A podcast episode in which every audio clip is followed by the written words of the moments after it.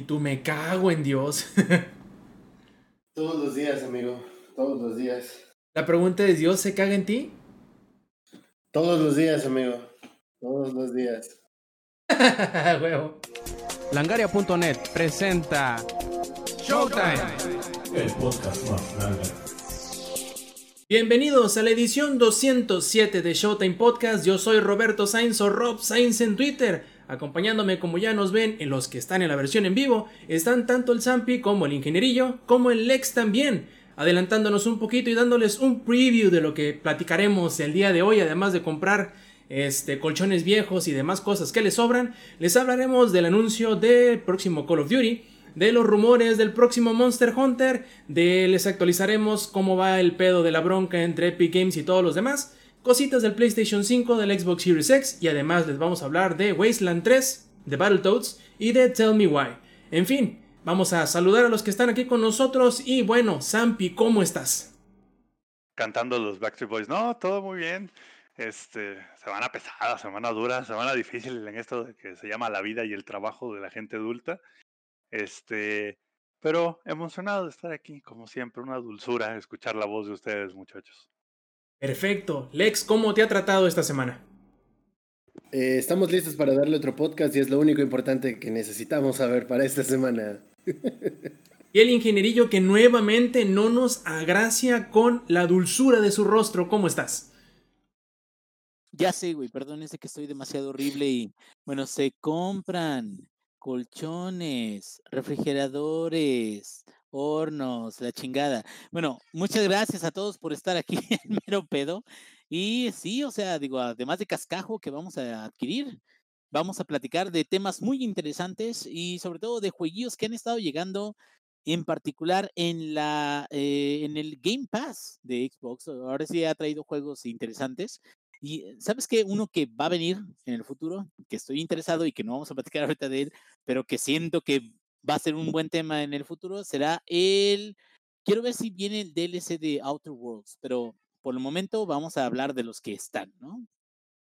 Y muy bien, ya habiendo terminado con las presentaciones, bienvenidos a todos los que están en la versión en vivo. Recuerden que si quieren participar en vivo en la grabación del Showtime Podcast, pueden hacerlo todos los martes a las 8 y media de la noche, hora de la Ciudad de México, por twitch.tv, diagonal langaria. Y ahora sí, empecemos. Primero que nada, vamos a ir a las noticias. ¿Y, que, ¿Y quién más nos puede hablar sino el Zampi de por fin el anuncio oficial de Call of Duty Black Ops Cold War? Háblanos de eso. Nobody cares. Básicamente. Básicamente dentro de la comunidad de, Call of Duty fue así como de, güey, véanlo, increíble, sale uh, Nixon, sí, sí es Nixon, sí, sale Nixon y nobody cares, güey. O sea, es como, sí, qué bonito, qué padre, qué bueno que ya regresa el modo zombies. Y that's it, güey. La mayoría de la gente que, con la que, y ya, ya creo que ya les había dado un preview, la mayoría de la gente con la que juego Call of Duty se ha quedado un poco así como de, ah, está padre el juego, se ve bien, pero ¿por qué habría de comprarlo? ¿Por qué Oye, habría de pasarme para allá? No, y además de eso, ¿ya viste el desmadrísimo que se traen con los precios y las versiones que necesitas y cuál sí, cuál no puede ir para Next Gen y así? Está bien caro, güey. A ver, eh, déjame, bueno, La te voy a la hablar en, dólares, ¿no? Ajá, sí, sí, sí, Déjame no, pero la- de, de, eh, precios en pesos sí tengo de la versión de PC, porque ya está publicada en la, ¿qué es? En la eh, Battle.net, sí, creo que sí, Ba- en Battle.net, y es, ay, güey, ahorita te digo, aquí lo tengo, justo aquí lo tengo. Es una módica cantidad de 1.600 pesos por la versión base y 2.100 pesitos por la edición Ultimate. 2.100 varos, güey, por una versión Ultimate. Es un chingo de lana. Es prácticamente el doble de lo que cuesta el Modern Warfare normal. Y lo único que trae como diferente la versión eh, Ultimate es que va a tener el bundle del Battle Pass, que solo me imagino que va a funcionar para la primera temporada, porque pues obvio, Obvio. y un paquete que se llama Land, Sea and Air, que es básicamente, ahorita les digo qué es, pero bueno, un DLC y, y el Battle, y digamos y que te saltas los primeros 20 tiers de Battle Pass. 2.100 pesos. Mira, y de lo que yo te hablaba era de los que están planeando comprarse la, la versión de, por ejemplo, PlayStation 4, pero que también planean comprar el PlayStation 5 y hacer el salto. ¿Qué significa para todos estos? Ahí les va. Es un desmadre, es pinche trabalenguas. Ahí les va. Si ustedes se compran la versión para PlayStation 4 y quieren mejorarla o actualizarla para el PlayStation 5, primero tienen que este, meterle 10 dólares extra para hacer la conversión. ¿Vale? Ahora, si ustedes quieren comprar la del Xbox One y actualizarlo al Serie X, si compran la versión digital podrán hacerlo sin necesidad de ponerle los 10 dólares extra. Ahí vamos bien, ¿verdad? Ahora. Sencillo. Si compran el Xbox Serie X, por ejemplo, y se compran el juego físico, tiene incluida la versión del Xbox One. Pero si se compran la de PlayStation 5, no. O sea, la de PlayStation 5, el disco no te sirve para el Play 4. Pero la digital sí. Y cuestan 70 las, las de las consolas nuevas. Es un pinche desmadre lo que se traen, ¿eh? Aquí, aquí va, aquí va mi aportación en este desmadre, güey. Ajá. Un ejemplo de la problemática del cambio de, de, de ese desmadre llamado vida. Un ejemplo de la problemática de este cambio de generación es que ha sido muy criticado que Control va a tener una versión para PlayStation 5, pero no te va a dar ningún tipo de descuento, según tengo entendido, y ningún tipo de, de facilidad si es que quieres tener la versión de PlayStation 5. O sea, tú puedes tener la de PlayStation 4, pudiste haber comprado la de edición de colección y todo lo que quieras, Les pero para madre. PlayStation 5, si te, si te gusta, lo vas a comprar a huevo, cabrón, full price. En Y bueno, en- esto en corto, sabemos- Les valió madres. Sí, y sabemos de que Remedy es una empresa que les gusta mucho a su comunidad. Bueno, sabemos que regaló Alan Wake en un punto este, de su vida, cabrón. Pero independientemente de eso, este eh, 505, que es otra, eh, digo, el publisher, bueno, los que están trabajando también con, con este control, pues ahora sí de que dicen de que, bueno, si lo quieren migrar o que se vea mejor o jugar en la nueva consola, pues también no es de gratis, ¿no? Entonces, creo que es- esa problemática sí, sí va a ser muy comentada en cuanto salgan las consolas, ¿no? Va a seguir habiendo confusión. mm, Hay muchos juegos ahorita que están saliendo justo a la mitad, ¿sabes? De que están saliendo así como de, híjole, como que ya va a acabar este ciclo de vida, pero empieza la otra, entonces, digo, es una lástima, pero sí, se, yo no sabía la verdad el- todo el desmadre de las consolas, porque pues yo, yo así que lo juego en PC, pero no sabía que era así como de, ah, bueno, si quieres, estos son 10 dólares, pero si tienes el físico, entonces ya no, pero eso es una tonta, así que es una jaladota. Pero bueno, un- decir, Rob? Re- requieres un esquema de un diagrama de flujo para saber qué y cómo y cuándo y por qué. a saber cuál versión compro. Y, y qué bueno que y qué bueno que nada más sacaron dos versiones, la Ultimate y la normal, porque todavía me acuerdo de esas épocas donde era como que la versión estándar, la versión Gold, la versión Ultimate y aparte el Season Pass año 2, güey, que eso fue gracias a Activision por eso. ¿No? Una chulada el modelo de Activision. Un cagadero en realidad. Lo que sí se nos pasó a comentar, pero sería bueno, es que la fecha de estreno para quienes lo quieran comprar va a ser el próximo 13 de noviembre, pero, pero, pero, pero, en el Xbox One y en el PlayStation 4, porque las nuevas consolas todavía no se sabe por el mismo motivo de que no sabemos cuándo vayan a salir. Sí saben cuánto te O va a PC, costar, ¿no? pero no cuándo sale. PC. Ajá, así es. No saben cuánto, cuándo vas a poder comprarlos, pero sí saben cuánto te van a pedir por ellos. Qué bonito es el Sí, lo claro. bonito. en fin, a la siguiente. economía capitalista, muchachos. Y así, siguiente noticia, porque estamos viendo a Lex muy calladito, y yo sé que esto le va a prender el calzón, pero más rápido que, que incendio forestal en California. A ver, Lex, cuéntanos qué onda con el nuevo Monster Hunter que dicen. Ya viene en camino. Bueno, para empezar esta semana eh, salió el... No es cierto, no fue esta semana, fue la semana pasada, el 28. Salió el Developer's Diary de Monster Hunter y anunciaron que esta nueva update que va a haber para el Monster Hunter World Iceborne va a ser la última que va a estar disponible. Esta expansión, bueno, este update va a incluir a Fitalis, que es el final boss del primer Monster Hunter que ha habido. Entonces todo el mundo está hypeadísimo y pues la neta sí se nos cayeron los calzones a varios. Porque resulta que nadie ha terminado Monster Hunter realmente, porque Negro. el dragón, que además venía, bueno, había sus variantes, el Crimson Fatalis y el White Fatalis, pero no creo que vayan a poner las variantes ahora, ¿no? Em, además de eso, anunciaron directamente que este update va a ser el último update que van a tener para Iceborne. Entonces, ya no estarían añadiendo contenido nuevo.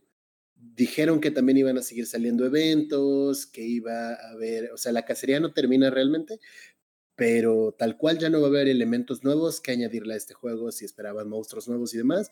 Fatalis va a ser el último. Entonces, eh, esto empezó a soltar un montón de rumores respecto a qué es lo que va a pasar ahora con Monster Hunter y uno de esos rumores por un usuario que se llama Dusk Golem, que ya es muy conocido por filtrar información de juegos de Capcom, eh, ha revelado que el próximo Monster Hunter saldría solamente para Nintendo Switch y utilizaría el mismo motor gráfico que Devil May Cry 5, Resident Evil 2 y 3. Entonces, eh, ahorita tenemos que esperar a ver qué sale, pero bueno, Ah, personalmente preferiría que fuera multiconsola porque eso te da la posibilidad de correrlo en muchísimas mejores gráficas que lo que nos permite el Switch. Pero bueno, vamos a ver qué pedo con esto. Y, aparte tú, tú tienes el Monster Hunter en Switch y en PC, ¿no? ¿O no jugaste la versión de Switch? Sí, sí tengo la versión de Switch, pero no es la misma. En la versión de PC es Monster Hunter World con su expansión Iceborne y la versión de Switch, la última que salió, fue el Generations Ultimate que sí se nota muchísimo la diferencia entre ellos. O sea, la de PC sí es un juego completo y el Generations es como un juego celular. no, no, no. No son diferentes, güey. Yo, yo, también, yo también he jugado. Creo que lo, lo más fuerte que puedes decir como de diferencia son la separación de los mapas. yo, yo, he visto peleas, yo no he jugado este, la versión de Switch, pero he visto peleas en Switch con el monstruo tal cual son tan e, emocionantes, tan impactantes como, como lo pueden ser, con gráficos a lo mejor más chafitas, pero son tan emocionantes, son tan impactantes como pueden ser en PC. La diferencia con PC es que tú vas a un mapa en particular y no está, aunque está dividido, sí está dividido en zonas, las zonas no tienes que tener una pantalla de carga para poder navegar a través de las zonas. Sí, ya, habían comentado ustedes que venía como por cuadrantes la versión de Switch, ¿no? Entonces, sí, y cada no que te pasabas... de Switch. Eso viene desde hace muchos juegos. Desde siempre, digamos. desde siempre, o sea, siempre han cargado eh, ciertas partes del mapa. Tú avanzas, y aunque sean 20 metros, pero que son, esa es la sección del mapa que tienes que atravesar, son 20 metros que tienes que atravesar y tienes que cargar, cabrón. De hecho, este acabo de, hace poquito de, de comprar un Wii, recomprar el Wii que vendí hace, hace tiempo. Y ese Wii que, que, vendí, este, dije, ay, voy a, voy a jugar el Monster Hunter 3, que el 3 era la versión para Wii, y me quedo, ay, qué buena onda, pero luego, sí, la verdad, me quedé pensando que a lo mejor no es la mejor opción y que debería de buscar, en el caso de que vaya por el Switch, el Generations, porque sí hay un gap muy grande acerca de eso, y sin embargo, desde el 3, que fue lo que yo jugué, sí tiene muchas características de carga de cada una de las secciones de los mapas, lo cual pues no es que sea malo, sino simplemente ahora que estamos viendo el World se ve como una inconveniencia, ¿no? Sí, se nota que es porque es un juego no necesariamente porque sea viejo, sino porque viene de una consola incluso menos capaz que el Switch. Viene en realidad de la versión del 3DS, pero que fue mejorada. En fin, yo creo que el movimiento de Cap como la decisión, si es que llega a ser verdad lo que dice Dusk Golem, es, primero, en Japón el mercado que más le pega o que más, em, digamos, influencia tiene en cuanto a juegos, el que más poder adquisitivo o el que más le entra es el de las plataformas portátiles, no digamos necesariamente los teléfonos, que son los móviles, ¿no? Pero, por ejemplo, en toda la historia de Nintendo siempre el más exitoso había sido la parte móvil, por ejemplo. Bueno, portátil quiero decir. Por ejemplo, en la época del Wii, el más este, exitoso de los dos, bueno, en ese caso no, pero el que más explosión tuvo fueron tanto el 3D como el, el DS, como el 3DS y luego este, el Switch como los juntó digamos que el movimiento lógico de Capcom sería el querer invertir nuevamente en las plataformas portátiles, que en este caso sería el Switch, que si igual lo ponemos en perspectiva es el que más explosivamente se ha vendido de todas las plataformas que ahorita están en venta. Es lo inteligente. Quizá no nos gusta a nosotros porque queremos ver el juego evolucionar una vez más así como lo hizo World en comparación del Generations, pero bueno, quizá en cuanto a digamos estrategia de negocio tiene un poquito de sentido, Pero aún así también quiere decir que a lo mejor las cacerías van a ser, van a tener otros, em, ¿cómo explicarlo? Van a tener otros em, estilos como los que tenía por ejemplo Generations Ultimate, eh, que lo harán un poquito más variado o rápido. A lo mejor son, van a ser cacerías más rápidas, dado a que obviamente van a ser en una plataforma en donde el, la independencia energética, o sea, la capacidad de la pila, es algo que va a ser muy importante.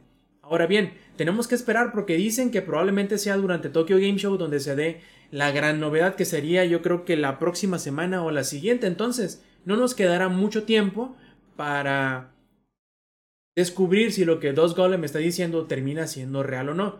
Y siendo sinceros, Lex, dime tú, tú también ingenierillo puedes intervenir si así lo deseas. ¿Les duele tanto que sea un juego para Switch y no para PlayStation 4 o 5 o PC? Lex? A mí sí, a mí sí me duele porque ya estoy acostumbrado a cierto nivel de calidad gráfica y a veces dicen que soy muy mamón y todo este pedo, pero sí se siente la diferencia de cuando no juegas a 60 frames. Dentro del mismo Monster Hunter, cuando se me sobrecalienta la computadora con todo el enfriamiento líquido, se notan las caídas de frames y sí es como de a la verga. Entonces, eh, después regresé de jugar el World a jugar el, Generations Ultimate y sí siento el downgrade eh, de juegos, o sea, en calidad gráfica, e incluso se siente un poco menos ágil. Ya habíamos platicado de eso alguna vez en el, eh, aquí mismo en el podcast. Pero es interesante qué mecánica podrían sacar para que toda esa banda que se volvió fan total del juego con World pudiera seguir la experiencia a pesar del downgrade visual que pueda, que va a llegar a tener si saliera en Switch y cómo mantener, o sea, lo que hicieron con World fue generar una nueva, un nuevo contenido de, de fanbase y cómo van a transicionar a esa fanbase a una consola diferente. Güey, es que ganaron un chinguísimo de gente con el World y, y lo ganaron en PC, ganaron en PlayStation 4, güey. Dime, yo tengo las dos versiones, o sea, cuál, güey. Pero a lo que voy es esto. Creo que estás, este, tu boca está llena de su razón, O sea, creo que el, el hecho de que ya nos hayan mostrado una versión muy, muy buena de Monster Hunter, muy superior gráficamente, y de tener un setback o un, un retroceso a la Switch, no por el hecho de que digamos de que Switch sea malo, sino simplemente porque qué más podría ofrecer ¿O qué haría mover a esta comunidad que se ha creado de PlayStation 4 o de PC a ir a la Switch para poder obtener el nuevo título? Pues está medio cabrón. O sea, creo que, digo, no desconfío de los desarrolladores porque han entregado cosas muy buenas, pero ¿qué tanto tienen en, en sus manos para realmente entregar eso, no? Ahora, Inge, tenemos que tomar en cuenta otra cosa que a lo mejor no hemos considerado. Quizás sí, es el próximo juego de Monster Hunter, pero eso no quiere decir que sea la secuela de World. Porque si toman en cuenta a lo mejor ustedes que, o la gente que no tenga tanta historia con, con, la serie de Monster Hunter, em, digamos que el Generations, bueno, te lo voy a poner más fácil. Antes había una versión de consola y había una versión portátil de esa versión de consola. Nada nos impide o nada nos niega la posibilidad de que esta nueva, este nuevo Monster Hunter que vaya a salir para Switch sea la versión portátil del World y que el equipo de diseño principal, de desarrollo principal de Capcom esté trabajando en lo que sería el Monster Hunter 6 o sea, la secuela que va después del World. Sea, no, no nomás nos cerremos a la posibilidad de que, uy, va a ser otro Generations Ultimate. No, puede ser una versión portátil del World y eso ya cambiaría la ecuación por completo para las personas que, siendo fans del Monster Hunter World, quizá tengan ahora la posibilidad de llevarse el juego a otra parte sin tener que llevarse toda la consola, el PlayStation por ejemplo, o el Xbox, o toda la PC. Claro, va a ser rebajada gráficamente, va a ser adaptada de cierta manera, pero será nuevamente World. Quizá esa sea la posibilidad que nos espere dentro de un par de semanas. Será cuestión de esperar, no es tanto lo que tendremos que esperar a final de cuentas. Llevársela a cagar, güey. Pues sí, en fin. Pasemos ahora entonces a lo que nos gusta llamar lucharán, que es el pedo que se están aventando Epic Games y eh, Apple en esta ocasión, en donde ya vimos que la semana pasada habían hecho un, que dijiste tú, Zampi? Un amparo, ¿verdad?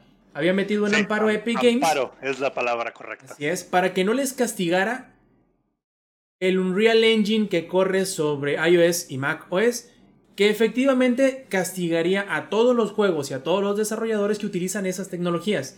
Ahora bien, el fin de semana pasado, el viernes para ser más exactos, se acabó o se terminó el periodo previo que había establecido como de, digamos, amenaza que Apple había puesto sobre Epic Games, al decirle, mira, tienes hasta esta fecha para volverte a meter en raya, para poderte volver a habilitar en la tienda.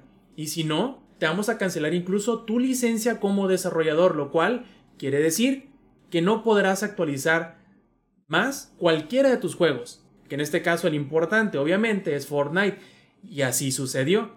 Les mocharon la, la licencia, ya no pueden actualizarlo y efectivamente, o para efectos prácticos, hay dos versiones de, de Fortnite ahora. La versión mocha que sí puedes seguir eh, utilizando y ejecutando en las versiones de iOS y macOS.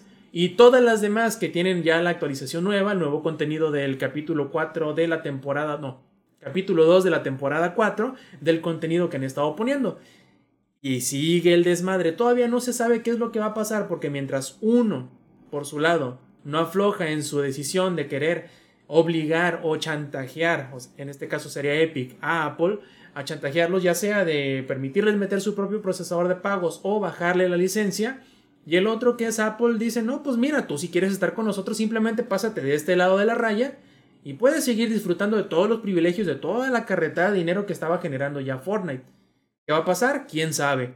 Zampi, ¿qué tienes que pensar al respecto? Yo, yo creo que, híjole, yo creo que Epic a lo mejor sí dijo, ah, no creo que llegue a tanto, pues resulta que sí llegó a tanto. Lo único que tiene que hacer Epic es aguantar vara, porque si esto va, digamos, a un juicio como tal, tiene las de ganar Epic. O sea, ellos tienen la razón. Lo que ahora sí que no es, es más fácil decirlo que hacerlo, porque pues obviamente sí, Epic tiene la razón, pero aguantar vara significa dejar de ganar miles de millones de dólares. Entonces, no, no fue tan allá Apple porque le canceló, sí le canceló la cuenta, lo cual le va a pegar más, no a Epic, sino a la gente que depende de Epic, porque creo que ya lo, ya lo había comentado en, en uno de los podcasts anteriores, pero hay muchos desarrolladores, muchos, que incluso va más allá de juegos, que usan el Unreal Engine como su motor gráfico para las aplicaciones, ya sea tanto de macOS como de iPhone. Entonces, hay muchos desarrolladores, aparte de Epic, que se van a ver, este, digamos, afectados por esta situación, porque pues ahora sí que el motor gráfico que ellos usaban para construir su, su aplicación, de la noche a la mañana ya no, no, va a tener más actualizaciones, no va a ser soportado y quién sabe si Apple incluso permita las, las descargas, porque incluso, y esto es algo muy Apple-like, ellos pueden incluso deshabilitar algo que se llama um, como un developer signature en la versión de Mac OS y medio obligarte, no, no, no es, o sea, no pueden hacer, no pueden, tienen límites, pero sí medio obligarte a que no puedas incluso instalarlo en la Mac OS obviamente si tú eres, y explico por qué, porque mucha, uh, seguramente hay gente de, de, los que nos escuchan que tienen Mac y dicen, sí, pero pues puedes este, entrar a los settings y decir, permitir instalación de, digamos que de aplicaciones que no están firmadas. Sí, eso lo puedes hacer en tu Mac personal, pero muchas empresas y este, desarrolladores tienen deshabilitadas esas opciones en la Mac por temas de seguridad. Entonces, si tu Mac es, digamos, de, del trabajo y es tu herramienta de trabajo, no lo vas a poder instalar ahí. Entonces, no, digamos, tiene que aguantar vara Epic, tiene que aguantar vara Epic porque eventualmente va a ganar, ¿no? Ahora sí que aguanta vara, mejor. Si, si aguantas vara, ganas, porque ahora sí que porque ustedes son más y lo que puede, digamos, pues apuntarle Epic es más adelante que no sean ellos los únicos que estén demandando a Apple y más bien que sea el famosísimo Class Action Lawsuit, que es así como de, bueno, yo y todos mis compas estamos demandando a Apple por algo, ¿no? Entonces, se puso, interesante, como que tomó ahí un, un, giro inesperado, un giro que probablemente nadie veía venir, pero se puso, se puso interesante la pelea. Sí, también hay que ser muy claros en decir que esta es una... Ya empezó, ahora sí, entró a lo que es una guerra de desgaste Porque un litigio de este tipo no dura semanas, no dura meses, dura años a lo poco. Entonces, todo es cuestión de ver qué tanto quiere arriesgar o qué tanto quiere perder Epic, está dispuesto a perder para terminar ganando. Esa era cuestión de verlo. Eh, puede durar hasta tres años el, juicio, o sea, sí, sí son juicios largos. Entonces, digo, no significa que no va a haber nada de Epic durante los siguientes tres años en, Mac, porque pues así como pidieron este amparo, digamos que durante, la, así que lo que dura el juicio, ellos pueden recurrir a ciertos, este, digamos, a cuestiones legales que los ayuden a, digamos, así que bajar un poco el desmadre. Pero aún así, sí es, sí es un tema de aguanten vara, amigos, y van a ganar eventualmente. Así que será cuestión de más ver de, ver cuántos desarrolladores le quieren apoyar a Epic contra Apple. Y deciden llegarle y caerle a los chingazos. Y ahora que ya no pueden actualizarlo, no sé, por ejemplo, ingenierillo, alguno de tus sobrinos, alguno de tus hijos, eh, no sé, que jugaran Fortnite en alguna de estas eh, plataformas, por ejemplo, iOS, ¿en qué predicamentos han puesto a sus respectivos padres? ¿Conoces algunos? Quieren hablar con el manager. No, no, no. No hay, no hay Karen mexicanos, güey. Los, los mexicanos dicen a la verga, ponte a jugar otra mamada y ya. sí, ¿verdad? Este, el, el Mexa es como de si no se puede, no se puede, güey. Sí, sí, sí, sí. El Mexa es como que, ay, no estés chingando, cabrón, ponte a jugar otra cosa. Pero ahí te va. Este, la verdad es que el, eh, por ejemplo, tengo un sobrino, eh, su nombre es, este, su nombre gamer es Kikiberto, güey. Este, no me pregunto por qué, pero así es su nombre, este, y todo el mundo lo conoce por Kiki y todo eso. Él juega eh, Fortnite, originalmente lo estaba jugando en PC, y de repente le compraron un Switch. Entonces dijo, ay, con Switch ya, de aquí soy y todo eso, y siguió jugando en Switch. Este cambio o este pedo no le afecta directamente. Sin embargo, sí creo que el jugar Fortnite en iOS tiene un gran mercado, tiene mucha gente que quiere, o sea, seguir jugando en Fortnite en, iOS, y que por todos los problemas que eh, se han suscitado recientemente no es posible. Yo la verdad siento que, como dice Stampy, es un eh, más bien una carrera de resistencia. Lo que sí creo hasta ahorita es que Epic a lo mejor creía que las cosas no iban a ser tan retadoras para su lado que Apple iba a decir, hijo de tu pinche madre, ahora sí me ganaste, cabrón. Y que iba a decir Apple, sí, exactamente, que iba a decir Apple, eres bien riata, güey, no, la neta, ¿sabes qué? Ya, ya, ahí, muere. Me retiro, carnal. Ahí muere, me retiro, carnal. O sea, lo que tú me pides, órale. ¿Y qué crees? Apple le está diciendo, me vale verga O sea, perder millones de dólares, o no sé, cientos de miles, no sé cuánto pierde, que yo siento que es millones, ¿verdad? Pero sí, millones. un millón, dos millones. O sea, me vale verga perder dos, tres millones, cuatro, cinco, seis, siete, ocho. Pero tú no me vas a doblegar, cabrón. Y creo que eso en particular es lo que va a hacer que se tarde la, la este, demanda. Apple es un hijo de la chingada. Y dejémoslo bien en claro. Epic también es un hijo de la chingada. Ninguna compañía es tu amiga. Qué bueno ni, la que trabajas, ¿eh? Ya sí, y qué bueno que Epic te regala juegos. Qué bueno que Epic quiere ser el good guy. Pero ninguna compañía es tu amiga. Entonces, Epic está viendo por sus propios intereses, Apple está viendo por sus propios intereses, y si eso está afectando a los jugadores de iOS, pues es también un, costo, es un costo que dijo Epic, me vale verga, en lo que esté el juicio, me vale verga los jugadores de iOS, yo voy a pelear contra Apple. Y bueno, eso les va a costar a las dos partes y pues a ver en qué desemboca. Pero hasta ahorita yo siento de que ha estado muy parejo el match. Yo no siento como que uno haya ganado muy por encima del otro. No, para nada. Estoy diciendo que, que cada quien está repartiendo golpes y pues veremos qué, qué más sucede en el futuro. ¿no? Inge, si, fuera un match de lucha libre, es ese momento en el que se caen a chuletazos en medio del ring. Sí. Sí, sí, sí, sí, o sea, cachetadas así de, ahora hijo de tu puta, pues ahora tú también, cabrón, pues ahora, y, y, y que no se caen, y que no sabes quién va a ganar, y que no sabes realmente qué va a pasar.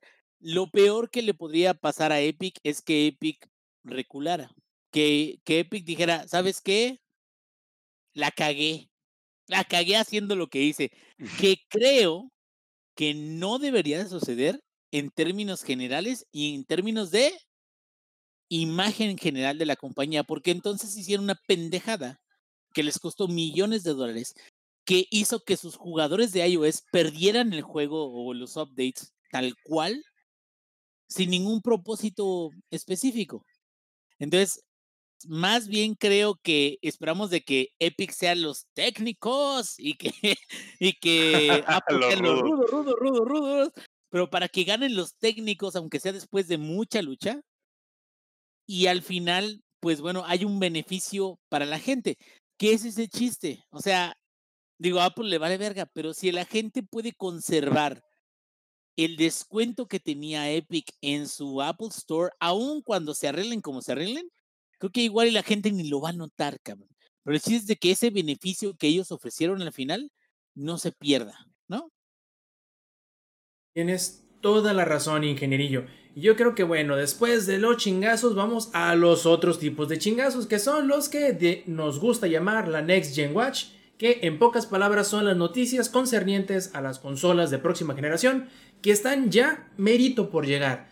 Primero que nada, dicen que el PlayStation 5 solo tendrá retrocompatibilidad con el PlayStation 4. O sea, hace que los rumores y las esperanzas de que todos tenían de que corriera juegos del PlayStation 3, PlayStation 2 y PlayStation 1, probablemente no vayan a suceder así. Esto nos lo reveló sin querer y por rebote Ubisoft, cuando en una de sus eh, páginas de preguntas más frecuentes en su página de soporte, reveló que los juegos compatibles del PlayStation 5 serían solamente de PlayStation 4, porque los de PlayStation 3 y menos no serían compatibles. No sabemos, no sabemos todavía porque se retiró esta, esta pequeña parte de la, de la página de preguntas frecuentes. No sabemos si fue como que hablando de sus propios juegos o hablando de todos los juegos en general, por asignación obviamente, ¿no? Pero pues, digamos, no sé, ingenierillo, tú que eres el que tiene otro PlayStation además de mí, ¿te afectaría tanto no poder jugar juegos de Play 3, 2 y 1 si ya puedes jugar tus juegos de Play 4 que creo yo, eh, a muy, a mi muy particular punto de vista, yo preferiría o si me devolvería a jugar alguno que por lo general no lo hago, sería uno de PlayStation 4, no de 3. ¿Qué dices tú, Inge? Mira, la verdad, estoy ofendidísimo, güey. Me voy a poner en ¿Con modo qué? Karen Macho. Karen Macho, necesito ver a su manager, por favor, me vale verga lo que digan. No, este, estoy de acuerdo contigo, Rob. La verdad, en esto sí no, no puedo decir, ay, Rob, no, no mames, no, no, no. Estoy de acuerdo, ¿por qué? Gran cantidad, y, por gran cantidad estoy diciendo gran cantidad de juegos que valieron la pena en el PlayStation 3 fueron llevados a PlayStation 4 como remasters. Estamos hablando de todos los Yakuza, to- to- todos los Yakuza, güey. Estamos hablando de varios juegos, por ejemplo, el, el The Last of Us, el 1, está en remaster en PlayStation 4. O sea, hay muchos remaster en PlayStation 4 de PlayStation 3. De PlayStation 2, hasta hubo remakes como los Kiwami, pero PlayStation 2 ya está muy lejos. O sea, realmente, no mamen. O sea, quieren, quieren algo de PlayStation 2, quieren algo de, no sé, este, Wii, quieren algo de GameCube. O sea, van a tener que hacer un remake por eso. Yo me sorprendí mucho cuando salió, por ejemplo, el este Zelda Perrito, el Okami para, para este, no nada más para PC, sino este, para otras plataformas. Pero porque era un juego muy bonito, muy HD, ay, qué chingón. Pero yo consigo el, el Okami para Wii y sí se ve una diferencia garrafal, cabrón. Entonces, realmente un juego desde PlayStation 1, PlayStation 2 hasta PlayStation 3, ¿realmente lo quiere la gente? No creo, cabrón. Creo que se ha hecho una selección apropiada a partir de PlayStation 4. Uno de los juegos que yo me hace falta, y eso sí lo voy a decir porque no creo que lo saquen para ninguna otra consola. Uno de los juegos que me hace falta es eh, Red Dead Redemption 1. No está ni siquiera para Xbox. eh, no, no, no, más bien.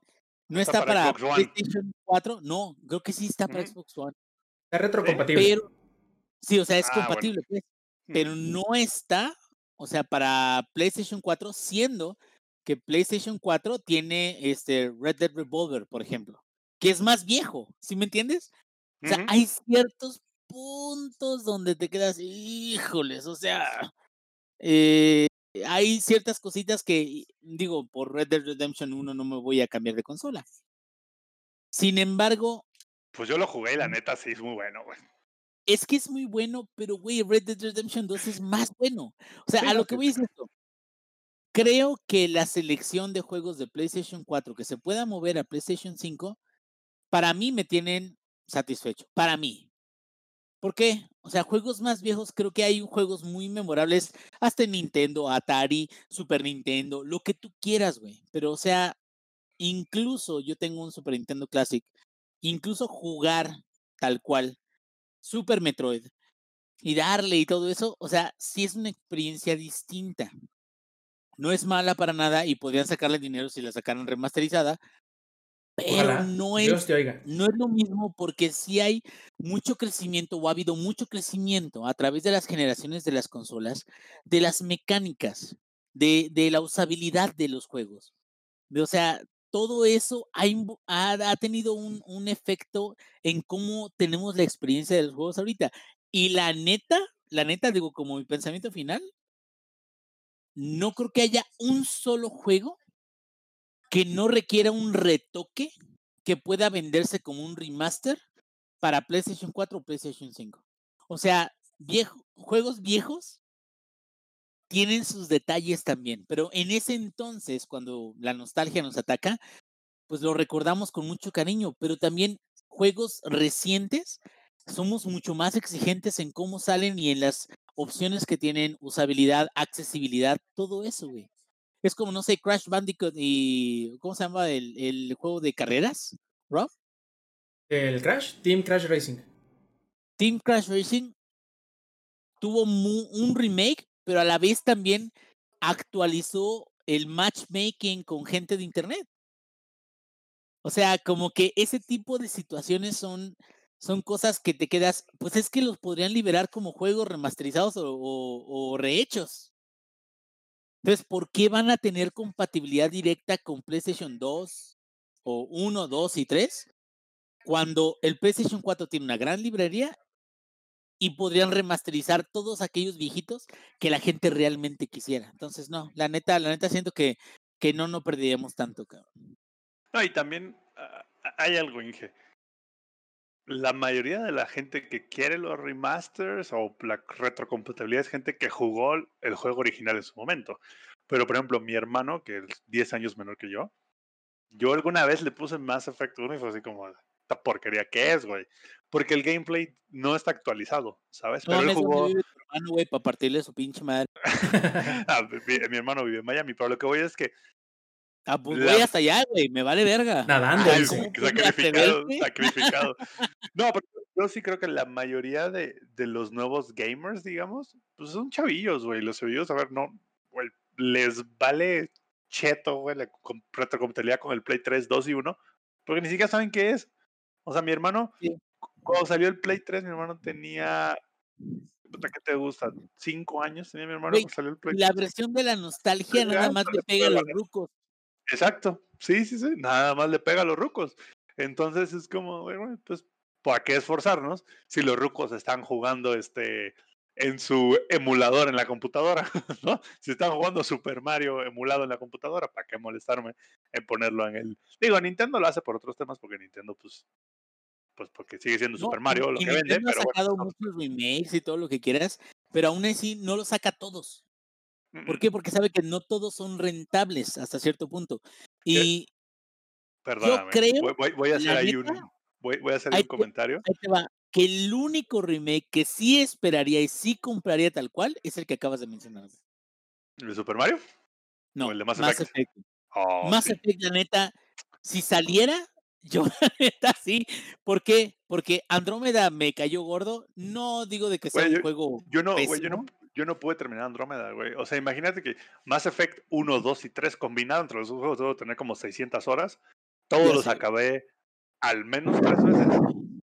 Pero el Andrómeda no lo puedo acabar, güey. Como, eh, Por cierto, vámonos. metiendo una pequeñísima tangente aquí, hay un rumor que dice que el remake no anunciado de Mass Effect ha sido retrasado y no saldrá en la fecha que se rumoreaba que iba a salir. Bueno, ya saben cómo son estos rumores, ¿no? Sí, sí, sí. Ese juego que todavía no se anuncia y que no sabemos cuándo iba a 2025, salir, a no va a salir en la fecha que habrían anunciado. Entonces, no hay que por qué emocionarnos todavía, pero ahí está el rumor, ahí está el que rumor, a existe. La bolsearon, ah, ya sabemos cómo funciona.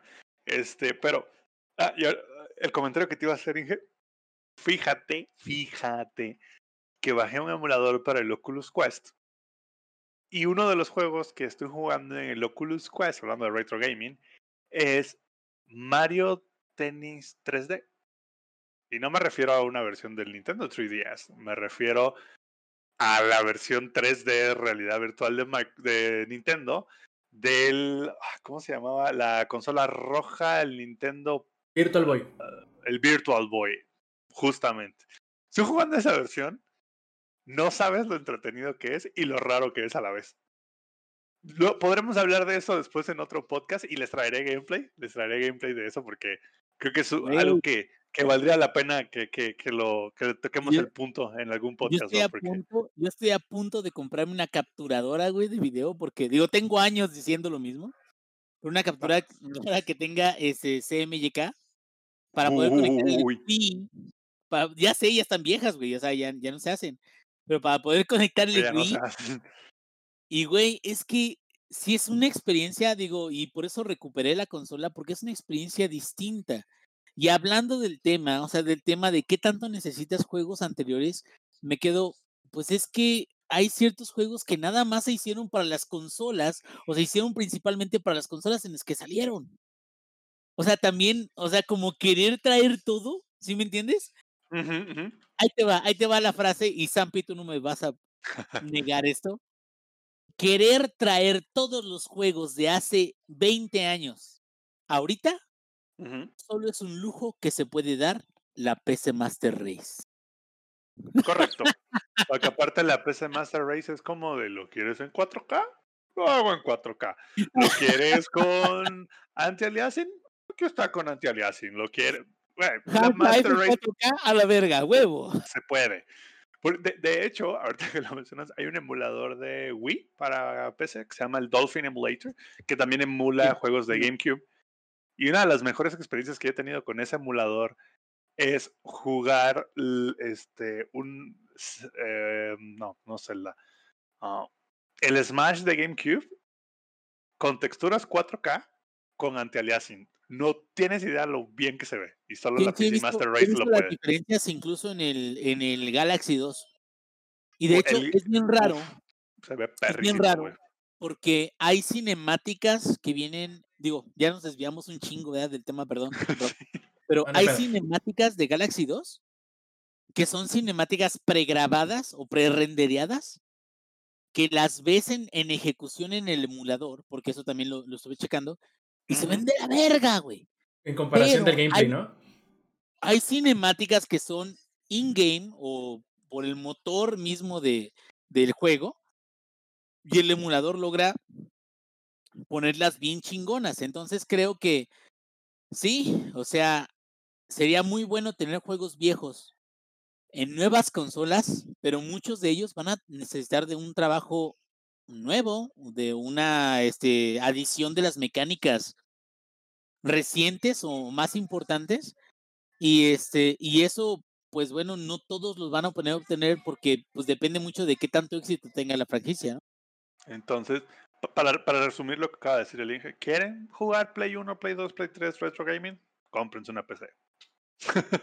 Sí, de, de hecho, me gustaría aquí leer algo que nos dijo el Lick Dalore. Dice, salvo algunas excepciones muy puntuales para mí, con que corran los de PlayStation 4 es más que suficiente. Yo creo que lo que a mí me gustaría recalcar en el sentido de esto de la retrocompatibilidad, que por un lado es bonito tenerla, pero por el otro son consolas nuevas que creo que nos deberían empujar hacia algo nuevo, no necesariamente hacernos volver atrás con algo viejo. Preferiría yo, pero es en mi muy particular punto de vista, que mejor hagan un remake a que simplemente puedan reproducir juegos viejos. Creo que sería más interesante el ver qué mejoras le pueden dar para hacerlo más actual y que además se vea mucho mejor. Pero bueno, eso ya seguirá sucediendo, creo yo, con los juegos muy viejos para la próxima generación, como ha sucedido con esta generación y la anterior. En fin, ahora pasemos. Espérame, Rob, adelante. Tú, tú hablando de las nuevas consolas, empujar hacia lo adelante y usando mi Oculus Quest para jugar un juego de Virtual Boy. Exacto, la- las dicotomías de la vida. En fin, em, lo que sí me gustaría platicar o, o de menos mencionar es eso que muchos están Viejo diciendo. Es eso que mucha gente está diciendo. Microsoft, neta, ya, güey, ya, anúncialo, ¿no? Que es el Xbox Series S. Que si no saben qué es el Xbox Series S, sería como que el hermano menor del Xbox Series X. Que sí, yo sé que no, han, no lo han escuchado oficialmente porque Microsoft nunca ha dicho nada de él. Pero mira, ya se les filtró en uno de los kits de desarrollo. Ya lo mencionaron en un empaque del nuevo control de Microsoft. Que es cierto, todavía no debió salir a la venta. Pero alguien consiguió el control, consiguió la caja y puso una foto en internet. Y ahora pasó exactamente lo mismo, pero con una cortesía del Xbox Game Pass. Entonces, Microsoft, neta, compa, ya anúncialo, no te queda de otra. Te estás quedando peor que Microsoft. Digo que Ubisoft con sus filtraciones que no querían. Ya, que salgan y que digan, la neta, si existe, aquí está. Este va a tener ciertas cosas así, va a tener ciertas cosas así que las van a diferenciar de su hermano mayor, que es el Xbox Series X. O la neta que ya se dejen de tontadas y lo anuncien, porque ya están quedando nada más, como dice el meme, como, como, como unas estúpidas.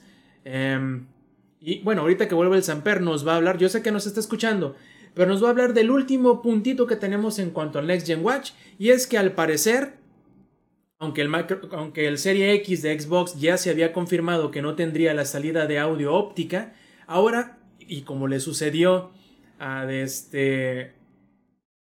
Y como le sucedió eh, a lo de la retrocompatibilidad a, Sony, con Ubisoft le pasó lo mismo con Aurus, en donde confirmó prácticamente, con palabras más, palabras menos, que el PlayStation 5 tampoco tendría la salida óptica de audio. ¿Y esto qué quiere decir? Que algunos eh, equipamientos y aditamentos, este, sobre todo de audio, como los home theaters o como algunos de los headsets de gama alta, no podrán utilizar toda su capacidad de reproducir audio de super alta calidad debido a que no tendrán esa salida. ¿Será una decepción? Sí, será una decepción para muchos, pero creo que no será un número tan grande como a lo mejor sería este, quitar otras cosas, pero aún así es una decepción a nivel técnico que, siendo que son, como ahorita lo decíamos, hardware de super, de super ultra vanguardia que sobre todo y tomando en cuenta el PlayStation 5 que supuestamente va a tener audio en 3D, que va a tener un procesador y que no sé qué tanto, creo que sí es una lástima que quiten este implemento que es el, el audio óptico, que lo van a querer reemplazar con otro, pero que va a hacer que muchos les duela la cabeza y les duela, aunque sea no muy caro, pero les duela la inversión de un cable extra para poder Pues disfrutarlo, ¿verdad, Zampi? Mira, mira, Sí. Rob, antes de que empiece Zampi con su pinche rant, güey. Perdón, perdón, perdón. Te voy a decir algo. Yo soy pobre a la verga, güey. Ya, o sea, ya, ya no voy a aparentar, güey. Digo, me he tomado fotos en Instagram donde está- salgo con billetes de a 50 pesos, güey, y todo lo que quieras. Pero no, en, o el, sea, en el bar Hong Kong. y me pongo así el fondo de pantalla, así como si fuera este en Japón y mi viaje y la chingada. Pero aquí el punto es este. Creo que una de las partes, incluso de lo que va a platicar Champi, y es una realidad, es que el, ese tipo de, de puerto y ese tipo de salida suele ser para personas que invierten una cierta cantidad de dinero en su experiencia audiovisual. Yo soy pobre, güey. A mí con que el pinche juego jale, cabrón, o Aunque se escuche. con que pueda verlo en, el, en la pinche monitor, en, el, en la pantalla, me vale verga, güey. Pero te voy a decir algo. Sí creo que también lo hago, digo, aparte por pobre, porque la experiencia completa, la experiencia total, no la he vivido. Y, y creo que también es algo que Zampi sabe.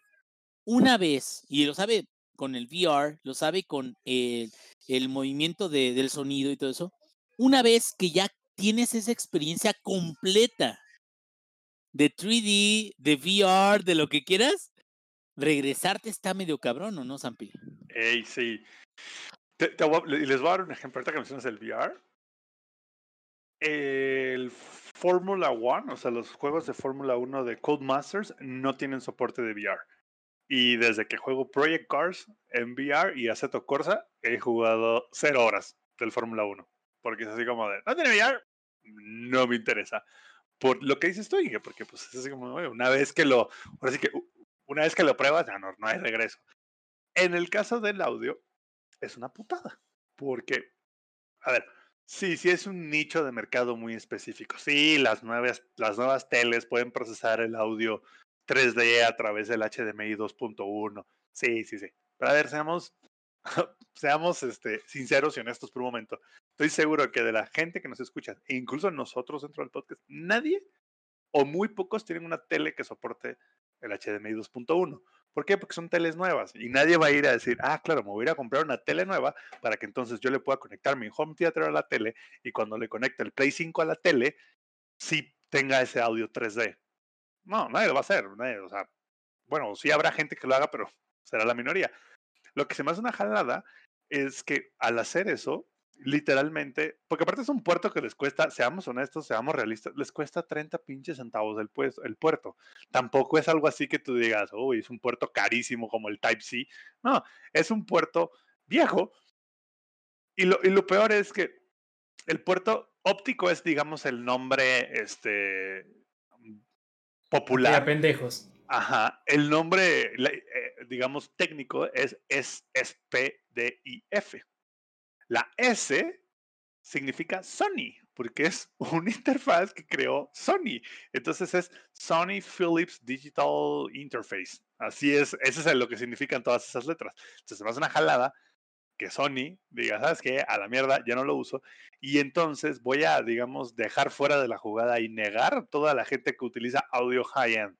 Por ejemplo, los audífonos que yo tengo aquí son unos Astro A50, que son inalámbricos y la base, como funciona, es la base se conecta por el, por el óptico y por el USB a la consola o a la compu y te separa el audio. El USB se usa para el chat y el óptico se usa solo para el audio, lo cual genera, digamos, una diferencia en audio abismal. Y créanmelo, porque yo he tenido muchos headsets, he tenido SteelSeries, he tenido Logitech, he tenido Turtle Beach, he tenido de todo. He tenido muchísimos headsets y ninguno se escucha como este, por ese simple detalle. Porque al tener el, el óptico y por, digamos, por otro lado, aparte de tener el USB, genera una separación en el audio, cosa que un canal no, no afecta al otro, no hay interferencia entre uno y el otro, y es lo mejor que existe. Es, vamos, como dices tú, Inge, es parte, digamos, elemental de la experiencia, y yo ya no podría regresar a, digamos, usar un headset que no me, que no me ofreciera, digamos, esta separación. Se me hace una jalada que lo quiten, por lo que les digo, es un puerto que les cuesta, a ver, seamos sinceros, les cuesta 30 centavos el maldito puerto, no tienen razón por qué quitarlo. No es algo así que tú digas, ah, aparte, justo hoy estaba platicando con, con Rob eh, eso po- po- por WhatsApp y le mandé a Rob una foto. Es un puerto que es incluso más chiquito, viéndolo desde el punto de vista interno, es más chiquito que un puerto de audio de 3.5 Pero milímetros. el pedo no es que sea más chiquito, es que no es tan popular. No es tan popular. Entre los sí, pobres. Ajá, exacto. O sea, muchos, muchos pobres podemos sacarlo en Coppel, güey. O sea, neta, Sí, la consola la podemos sacar a dos años, tres años, cuatro años, güey. O sea, el niño ya va a la primaria y nosotros sacamos el, antes de que naciera sacamos el PlayStation. Pero, o sea, es un, es un, digo, entiendo todo lo que me comentas y, y la calidad que da, pero hay mucha gente que, pues, a lo mejor es como si le ofrecieras, no sé, vino de, de hace 70 años. Y es muy bueno y es muy rico y es todo eso. Sí. a la gente le vale verga, güey, va a comprar pinche tecate. Sí, pero ¿No? entonces hay que poner muchos asteriscos entonces en todo lo que Sony ya nos platicó, porque Sí. Sony hizo mucho Sí, sí. énfasis en que si el audio 3D, que si el no sé qué, que si el sound no sé qué, o sea, y esto lo que, que acaba de pasar pone muchos asteriscos, porque a ver, e incluso pone muchos asteriscos de compatibilidad, porque a ver, Astro anunció así de sí, vas a poder este, ah, usar este, el- tu headset anterior, solo hay que hacerle un firmware upgrade, pero sí, sí lo vas a poder usar. Sí, pero con un asterisco al lado, porque lo vas a poder usar, pero no es lo mismo, no te va a dar la misma calidad, no es el mismo este, audio, ¿Por qué? Porque estás cambiando la interfaz dedicada, que es óptico, lo estás cambiando por la interfaz USB y no, es lo mismo, créanme que no lo es. Entonces, hay muchas cosas entonces de la conferencia de Sony que llevan un asterisco. Y lo mismo, bueno, creo que Microsoft no hizo tanto énfasis en la parte del audio, pero Sony sí hizo énfasis como de audio 3D, posicional, que no sé qué. Sí, pero un asterisco al lado. Vas a poder disfrutar del audio posicional y todo si tienes una tele que soporta HDMI 2.1 o creo que sí, 2.1 o 1.4 en adelante. Entonces, entiendo, sí entiendo tu punto, Inge, que es así como, ay, sí, pues, güey, yo, yo que lo voy a sacar en Coppel a 80 meses, pues, ¿qué me voy a andar preocupando? De si... Ya hablo por los pobres, güey. ¿No? O sea, el Inge Robin Hood, pues, obviamente va a decir, pues, a mí, me vale, a mí me vale madres, ¿no? Te voy a decir algo, la verdad, digo, carezco de conocimiento, pero la verdad, siempre he querido, siempre me hubiera gustado, este, tener un sistema de sonido mamalón, cabrón. Pues o unos audífonos, perrones. Ya sé. O en un departamento chingón donde pudieras poner aquí, posicionar tus bocinas y la verga. Pero, güey, vivo en una casa de Infonavit o de esas mamadas y, y, en, ese, en ese tipo de habitaciones, pues está cabrón hacer como un, una sala, un cuarto que sea exclusivamente como para audio, video, consolas. Entiendo todo lo que me dices y es más, güey, quisiera pero pues si ahorita le van a cortar el pinche cordón a esa madre, pues más bien es desgracia mía porque no lo voy a poder experimentar, pero fuera de eso no me voy a quedar sin jugar, ¿no? Ah, sí, pero, pero a lo que voy es, por ejemplo, tú dices, ah, es que a mí me hubiera gustado. Bueno, pues ya Sony y Microsoft tomó la decisión por ti y no vas a poder hacerlo. Ellos ya dijeron, a la mierda, que no lo hizo, no. Entiendo, también entiendo, y es lo que le decía a Rob, sí entiendo que es así como de, bueno, al final del día lo están pensando más de un tema de US, donde ahí pues sí es normal que la gente tenga teles que soportan esos estándares de HDMI. Y seguramente, y, para los que digamos que nos están escuchando y tengan la duda, ¿por qué hago referencia de, ese estándar de HDMI? Porque es el único estándar de HDMI que puede, digamos, empujar todo el nivel de detalle. O sea, puede empujar el video en, digamos, 4K 60 FPS y aparte el audio en 3D al final del día todo se resume a qué tanto, qué tanta información y qué tanto ancho de banda puede tener tu cable. Por eso es importante el tema del HDMI 2.1. El verdadero audio 3D se hace con ese equipo, ¿no? El, verdadero audio es, que, ese es otro tema. El verdadero audio 3D, porque yo he tenido audio verdadero 3D y audio simulado 3D. El verdadero audio 3D son con 5 o 6 bocinas para que tengas audio 5.1 real. Y créame que por más que traten de vendernos el Dolby Atmos y no es lo mismo. No está ni cerca, no está. En el audio 3D sientes hasta que te pican la cola y todo. O sea, huevo, huevo, 3D. Bueno, sientes como los pasos por atrás, ¿no? Pero bueno. Yo creo que, el Inge tiene otros, este, otras ideas del audio 3D. Hay unos juegos muy feos que no te voy a enseñar ahorita, pero sí, me, me preocuparía jugarlos en 3D, la verdad. Sí, entonces el verdadero audio 3D es el audio 5.1, que incluso, y, sé que va a sonar raro, pero incluso en algunos casos, este movimiento de pasar al HDMI 2.1 va a limitar eso. Entonces, aunque tengas el, digamos que tus bocinas no las vas a poder conectar porque la consola no, no te va a dejar. Entonces, qué lástima, la verdad, que, que hayan decidido quitar algo que, si bien puedes decir, ah, es que es una interfaz que, digamos, en, no sé, 10 años ya va a dejar de existir, sí, en 10 años, pero hoy en día todo el mundo lo tiene y todo el que tiene el, digamos, este audio high-end usa audio óptico, porque es lo más, digamos, es la manera más limpia de, de, transportar audio. Pero bueno, creo que, creo que ya me extendí mucho en un tema que a lo mejor mucha gente le vale madres que a lo mejor era aguas, ¿no? Si tienen algo con audio óptico, esta madre puede que ya no la soporte ni tres horas hablando. Te ingenierillaste. Si tienen, si tienen sus Turtle Beach o sus astros bien padres como los míos, pues no va a ser lo mismo. No estoy diciendo que no lo van a poder usar, porque sí lo van a poder usar, solo que no va a ser lo mismo. Así es. Bueno, pasemos ahora por fin a lo que hemos jugado o a las reseñas o a las primeras impresiones, bueno, como quieran que lo quieran llamar. Y el primero que vamos a pedirle que nos platique de su juego de la semana es Alex porque lo hemos visto muy, muy contemplativo, muy pensativo. Seguramente es por el tema que trata el juego que él le tocó hablar esta vez, que es... Te amamos, te amamos. Tell me why. Ain't nothing but a heartache. Tell me why. Ay, no te quiero oír decir. Lo quiero hacer así. A la verga. Y a pesar de lo que todo el mundo creería sobre Tell Me Why, no es un juego que trata de los, Bat- de los Backstreet Boys. Ah, no, puta Me mano. tapado, güey, del juego, güey. Entonces, ¿qué no- hacemos aquí? Cuando abrí el juego y no se trataba de los Backstreet Boys, me decepcioné. Pensé en desinstalarlo y luego dije, güey, está gratis con el Game Pass. Promociona el Game Pass nuevamente. Microsoft, patrocínanos. Este, decidí jugarlo porque como ya habíamos platicado anteriormente hace mucho tiempo, la vida es extraña. Y Life is Strange es un buen juego. Entonces, eh, la premisa de Tell Me Why es un juego de toma de decisiones que es muchísimo más narrativo que un juego mecánico tal cual. Entonces dije, why not, vamos a darle una oportunidad. Eh, fue, de, fue de los anuncios que, que tuvo Xbox recientemente y pues le di una oportunidad. Estuvimos jugando eh, un rato, un, buen rato. De hecho, se me fue el tiempo cuando estaba grabando el footage. Dije, yo creo que ya tengo como, como unos 25 minutos grabados, ¿no?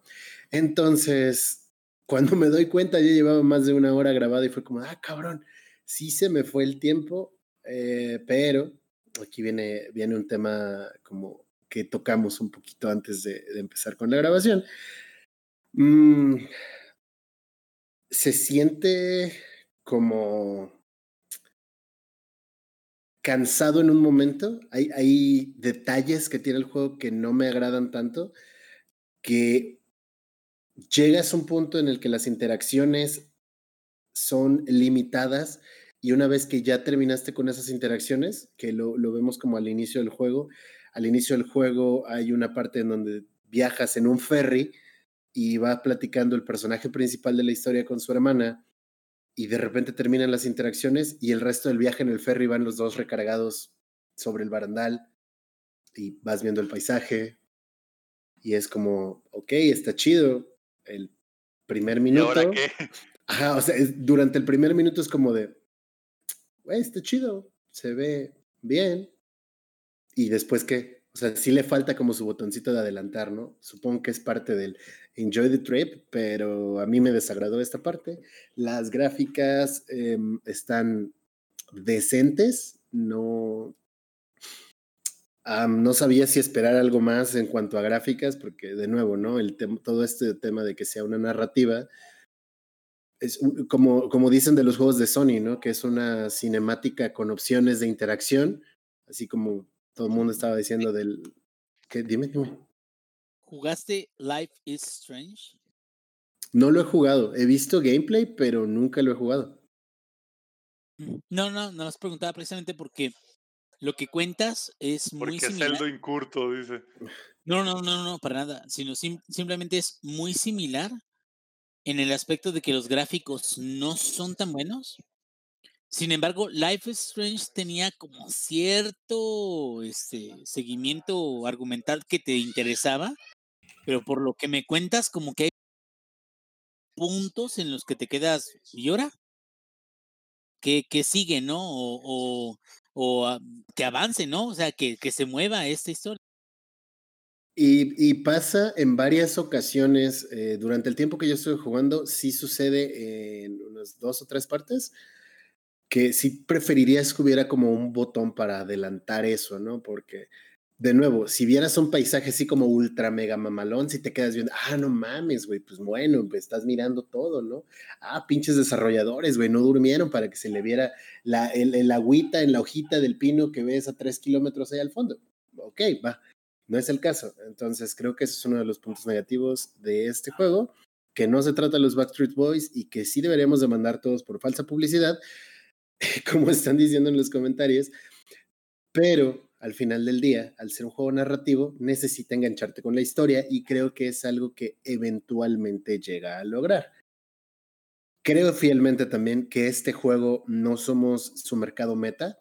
¿Por qué? Porque a partir de cierta edad, creo yo, de repente como el ser social justice warrior empieza a ser irrelevante en tu vida o no es tan llamativo o hay temas que incluso algunos podrían llegarles a parecer incómodos y al inicio del juego hay un disclosure acerca de eso. ¿Por qué? Porque el juego trata temas como la depresión em, y cosas sobre el género, o sea, como identidad de género y todo eso, que es la base del juego tal cual. El juego te cuenta. Lesbianismo y encueración, pues. No, porque, ah, o sea, no. Pinche cerdo. Es que ni siquiera, güey. O sea. Pinche cerdo demócrata, güey. Sí, tú, tú, bueno, liberal, a la verga. A la verga, güey. Funado, funado. liberal, tu culpa, el país está como está. Electro tecnoprogresivo. No, a la verga, güey. A ver, explícale, explícale. explícale. Pero es que eh, o sea, el protagonista del juego tal cual se llama Tyler, que es un chico trans. O sea, una nació antes, de, antes de que entremos como que algo más serio. ¿Ninguno de los protagonistas tiene ningún nombre de los Backstreet Boys? No. Es una total mm, decepción. Ryan, Kevin, güey, nada, nada. Nada, no. Nada, güey, nada, güey. Es una total decepción desde este punto. Oportunidad desperdiciada. Muy cabrón, güey. Pero bueno. el, el protagonista es Tyler, y es un chico transgénero, o sea, nació siendo niña y de repente pues ya es hombre, ¿no? El inicio del juego es fuerte en cuanto a la carga de la historia que te da, porque inicias en una comisaría de policía con este chico Tyler, que en ese momento el policía se dirige a él como una mujer, como una niña, y le dice, güey, a ver, dime qué pasó mi mamá me atacó, me quiso disparar y yo maté a mi mamá. Y ahí inicia el juego. Entonces te quedas como de, güey, qué pedo, está muy curseado. Y empiezas a avanzar y empiezas a ir descubriendo poco a poco como las cosas que han ido sucediéndole o, qué es lo que llevó a que este, este inicio de la historia sea tan, tan oscuro, ¿no? Porque realmente lo ves, ¿no? Y llega un punto en el que el vato cree que su mamá trató de matarlo porque pues quería ser un chico. La historia sí te atrapa, sí llega, ah, tiene cosas que son intrigantes y esa misma intriga es la que te hace querer seguir jugando y querer seguir descubriendo qué es lo que sucede. Y eventualmente, cuando se reencuentra con su hermana, porque el vato estuvo en una especie de. Ah, como un internado, por así decirlo. El chisme, güey, dilo tal cual. sí, sí, tal cual el chisme. Hubo una orgía. Te hace decir, ¿qué pasó? ¿Qué pasó? Sí, sí, sí. sí es que tienen que jugar, dime por qué.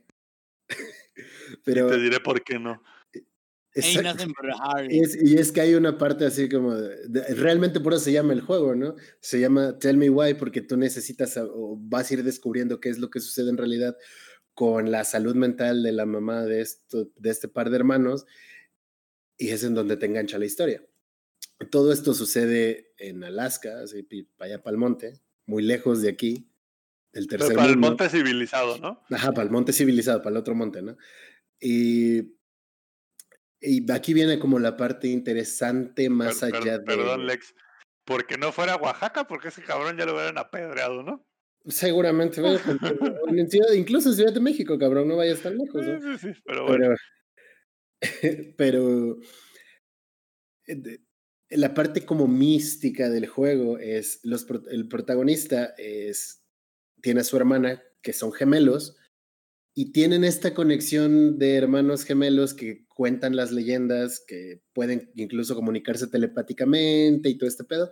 Entonces, esto está inmiscuido dentro del juego para darle un poco más de misticismo y como la capacidad de poder ver sus memorias del pasado en ciertos lugares.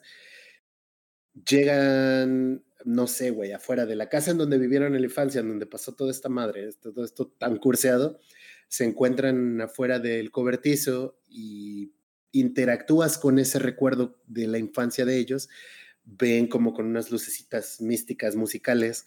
Ese recuerdo, los diálogos y esos mismos recuerdos son los que te van guiando a resolver ciertas partes de los, pues, de los problemas que se te vienen enfrente, ¿no? Me he encontrado con un puzzle que está muy sencillo, pero de nuevo, al ser un juego narrativo, tienen que involucrar muchísimo esta parte y encuentras un libro que estos niños, bueno, que estos hermanos hicieron en su infancia y tiene historias fantásticas que ellos mismos crearon y te dan la oportunidad de leerlo.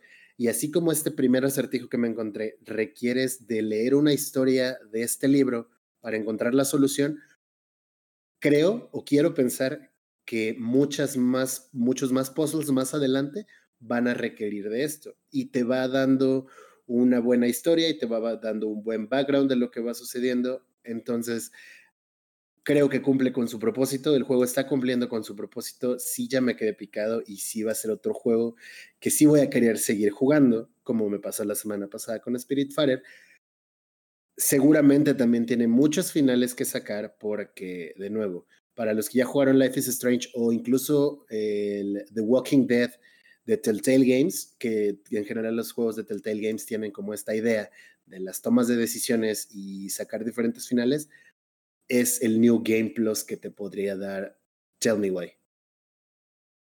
Perfecto, y la única duda que me queda es, ya ves que Life is Strange era un juego episódico, ahorita eh, Tell Me Why lo ofrecieron completo, o sea, ya te lo dieron todo de golpe o lo van a estar dando también episódicamente. Va a ser episódico, de hecho, eh, voy a revisar right now si está en Steam disponible, pero en la tienda de Xbox está con Game Pass. Todo lo que vaya a salir está con Game Pass o puedes comprar los primeros tres episodios que hay disponibles hasta ahorita. Creo que el Game Pass ya incluye el, o sea, incluye los tres primeros, digo, no los han lanzado, pero a medida que vayan saliendo ya están incluidos. Ocha, eso es al punto que quería llegar. Y eh, sí está disponible igual en, en Steam y cuesta los mismos 799 y van a ser los primeros tres episodios, pero los, el, episodio 2 y 3 acaban de salir literalmente hoy. Entonces, eh, salió en el Game Pass, me parece, la semana pasada y estaba solamente el episodio 1. Ahorita ya están eh, los nuevos dos episodios desde hoy que se está grabando el podcast, eh, primero de septiembre. Entonces, está interesante si este tipo de historia, que si este tipo de juegos, mejor dicho, son para ustedes como históricos, episódicos, de toma de decisiones, narrativos. De otra manera, no importa, creo yo, que tan buena sea la historia, no les va a llamar la atención. Samper nos lo había comentado también. Life is Strange es un muy buen juego, no es mi tipo de juego, eso no le quita lo bueno.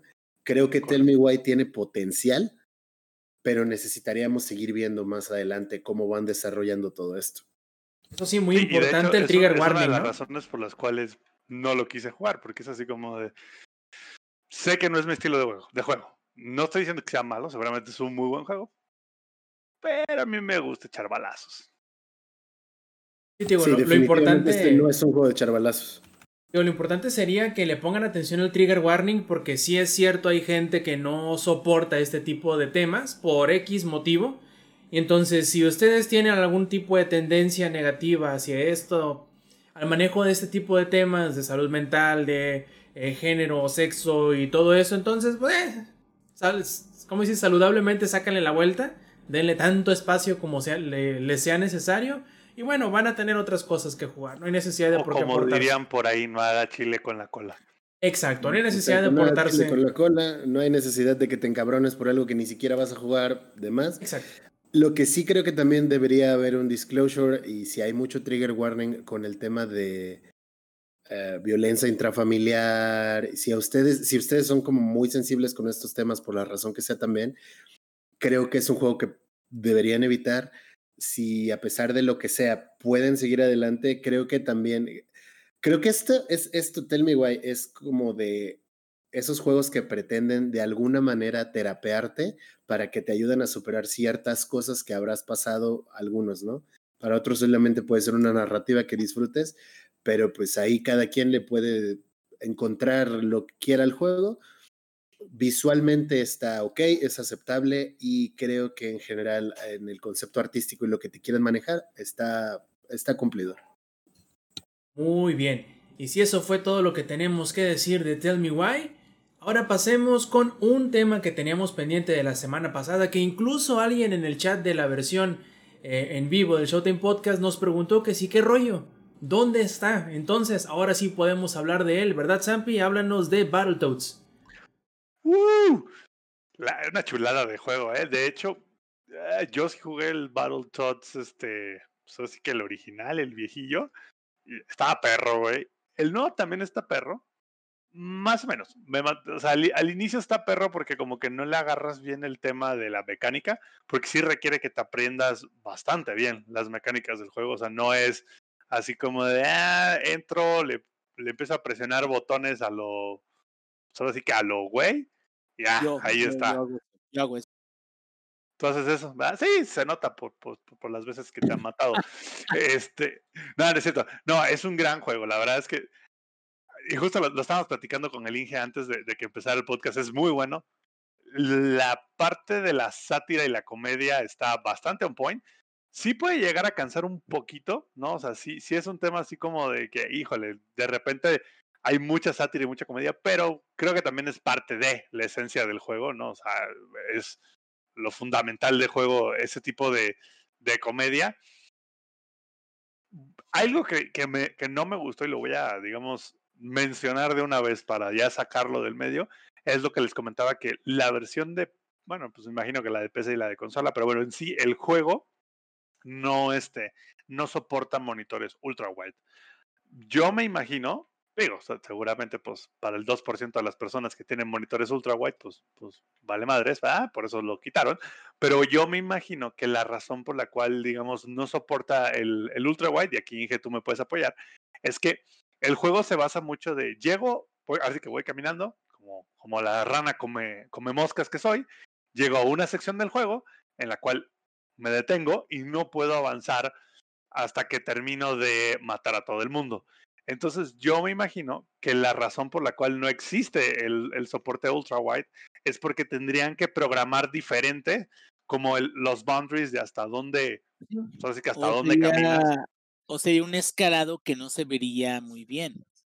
O sea, podría ser, podría ser un escalado, sí. Son los, son los juegos como Doble Dragón, o sea, como todos esos juegos, como incluso ahorita salió este Streets of Rage, me parece, que son juegos que tienen ciertas áreas delimitadas muy, muy específicas, donde salen diferentes enemigos y donde incluso yo podría argumentar de que el hecho de que haya esa o que exista esa área y, esa diferencia de, de, distancias entre un enemigo que sale por un lado, sale por la derecha o por la izquierda, o sea, eso es también parte del gameplay y como dices tú, o sea, tendrían que programar áreas diferentes o áreas nuevas para exclusivamente la gente que tuviera ultra wide, güey. Y siento como que eso es lo, lo, complicado para ellos, ¿no?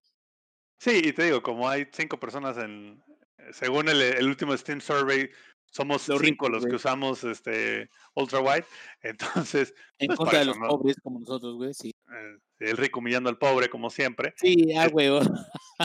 entonces, este, por eso no, no lo pusieron. Es, es mi única queja so far.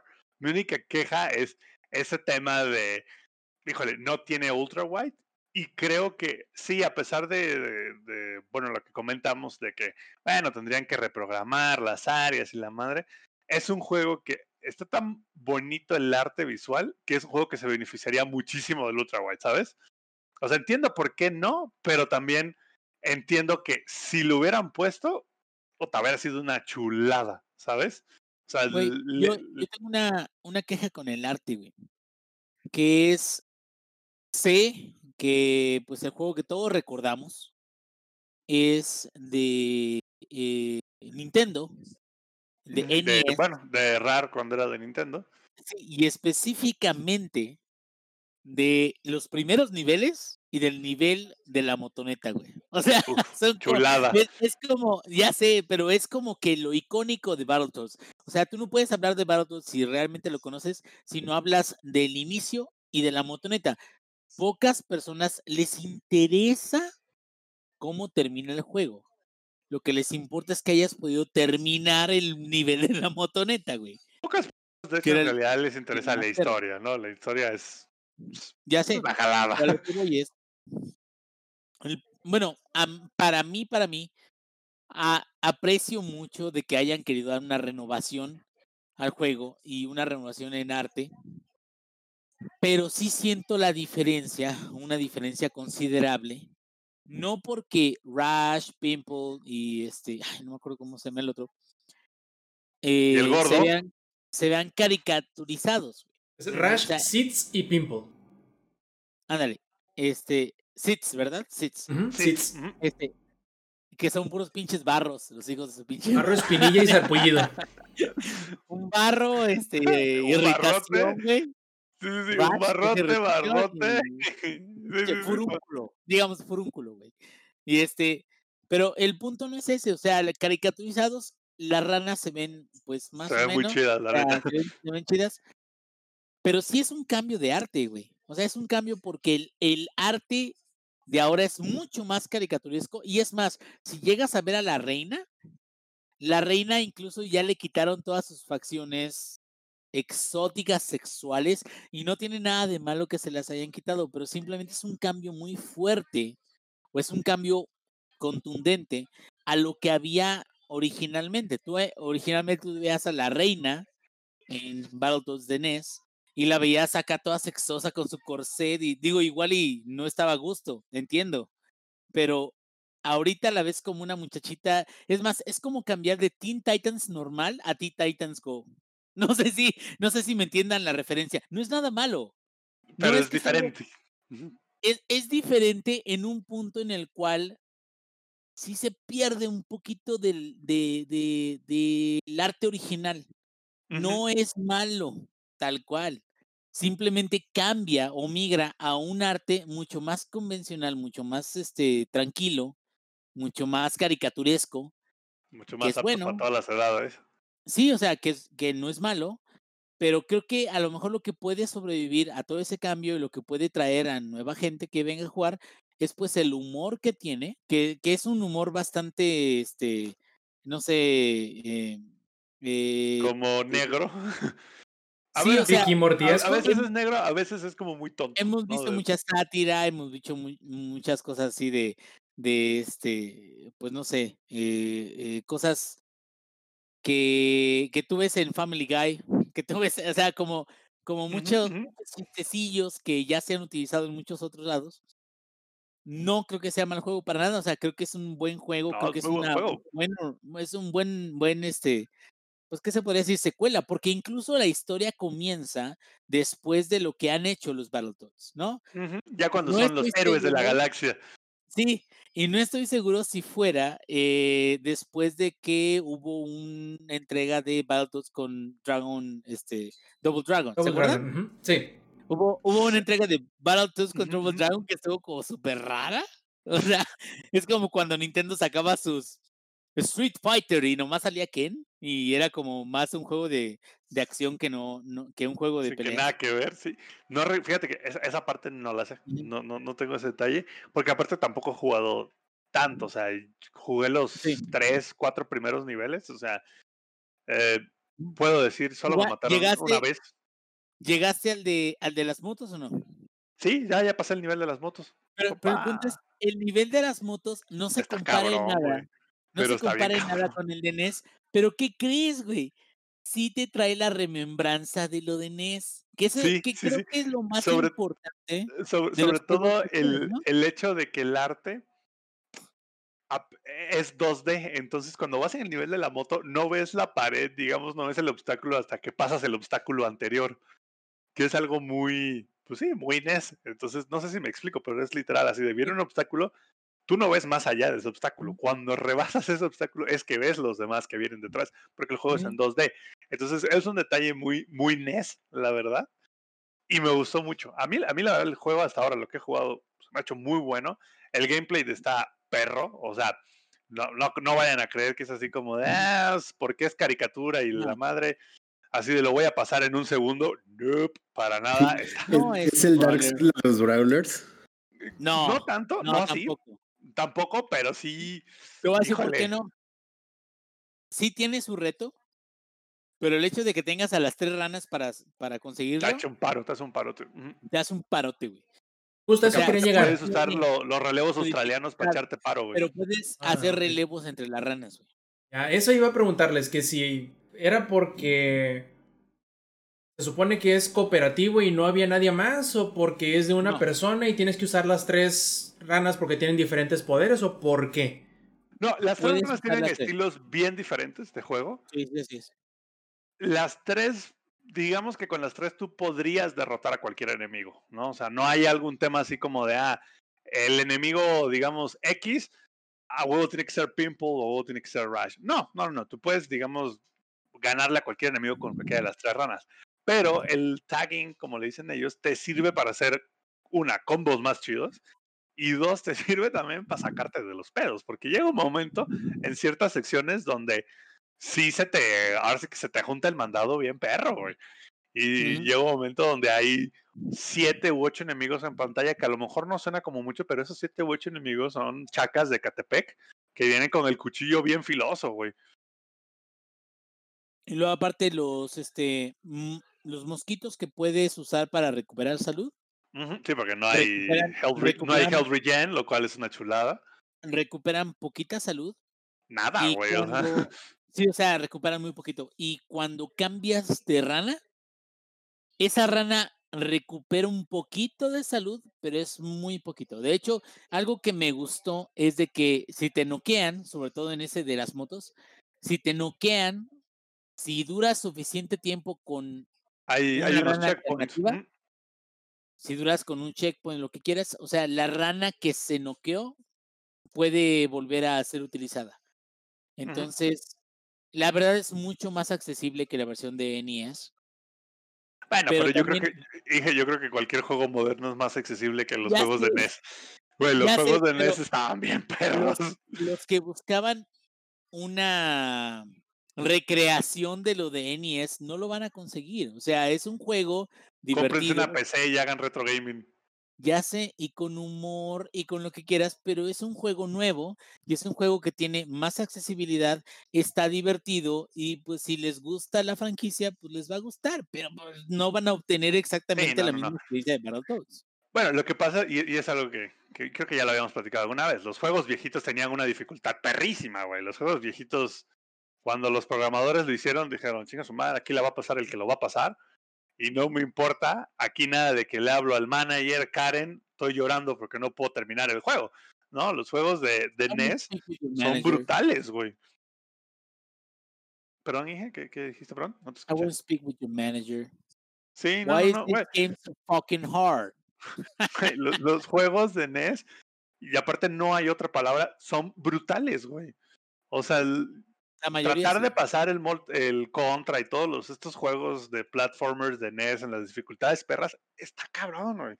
Entonces, no es, o sea, no es ese Battletoads. Es como dice Link, es una versión como mucho más accesible para la banda, para que la banda no llore y no haga tanto coraje y no rompa controles. Porque sí, o sea, el, el de NES original, más de un control logró romper, ¿no? Pero es muy buen juego, Inge. O sea, la, la verdad es que entretiene de a madres. O sea, sí no es el original, pero es, es, pero es como una buena banda tributo, ¿sabes? Claro, y he visto muchas otras, eh, muchos otros intentos de traer a la vida otras franquicias que no lo han logrado, güey. Porque y le han querido, porque han querido como que revolucionar la rueda. Exacto, y creo que Battletoads, digo, aunque no sea el juego del momento o el éxito así en general, creo que Battletoads es un excelente juego que es divertido, que no es tan difícil y que es una secuela de la franquicia, güey. Tal cual. ¿y sabes dónde va a ser un exitazo? Con el Project xCloud cuando lo juegues en tu celular.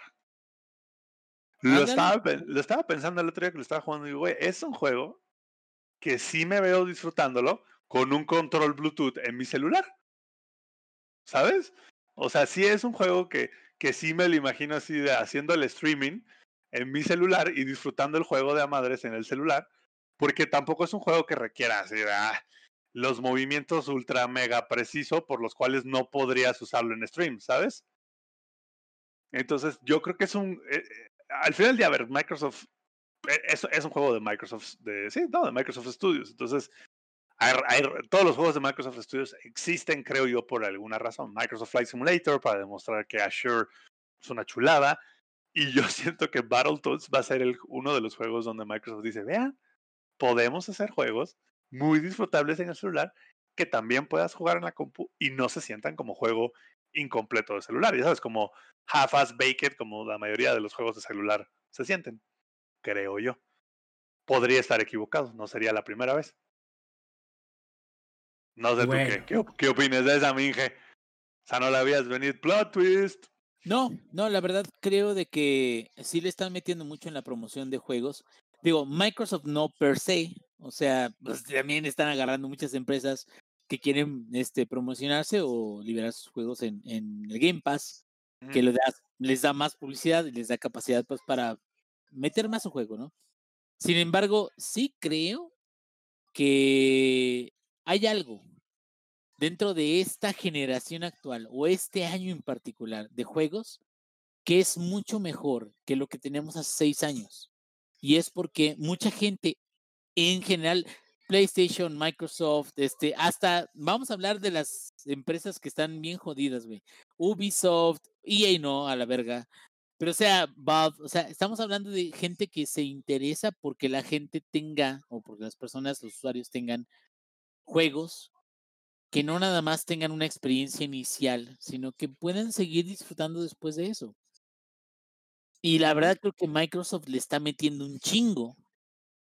Un chingo. Y creo que hasta ahorita, y siendo honesto, no le ha obtenido un, un revenue muy grande, pero es porque le sigue apostando a eso hasta que venga su nueva consola. Pero creo que Microsoft le ha metido un chingo de carne al asador a esto del Game Pass con juegos nuevos, juegos divertidos. Y si no tenía un catálogo muy bueno al inicio, ahorita ya está creciendo su catálogo de una forma en la que es difícil ignorarlo, güey. La neta, creo que está- se está volviendo algo que sí debe de ser una cuestión que discutan en los headquarters de Valve, de Steam, en los headquarters de, de, este, de Sony. Epic, de Sony, que digan, a ver, Microsoft está haciendo esto. ¿Qué, ¿Qué estamos tenemos que haciendo hacer nosotros? nosotros para poder compararnos a eso, güey? Y por ejemplo, el plus de este, de este mes, eh, ¿te acuerdas de cuál es? Pero yo lo vi y me acuerdo que está de la verga. PUBG y Street Fighter V. Pero a lo que voy es, el plus del mes pasado estuvo mucho mejor, ¿sí? Fue Call of Duty 2 y Fall Guys. Sí. Y a lo que voy es, Plus no siempre da buenos juegos. Nintendo, pues es el tacaño en general. O sea, te da muy buenos juegos, pero es el tacaño en general. O sea, es, no, no te doy ni madres, o sea, compra todo por full price. O sea, Si ¿qué, quieres. qué- qué tan lejos puedes llegar con eso si es que Microsoft empieza a desarrollar esa logística de juegos como Battletoads o como otros tipos de juegos que sean muy interesantes para la gente que diga, chinga su madre, güey, yo, lo, yo voy a pagar el, el, el Game Pass y ya de ahí no me voy a salir. Y es lo único que voy a tener aparte.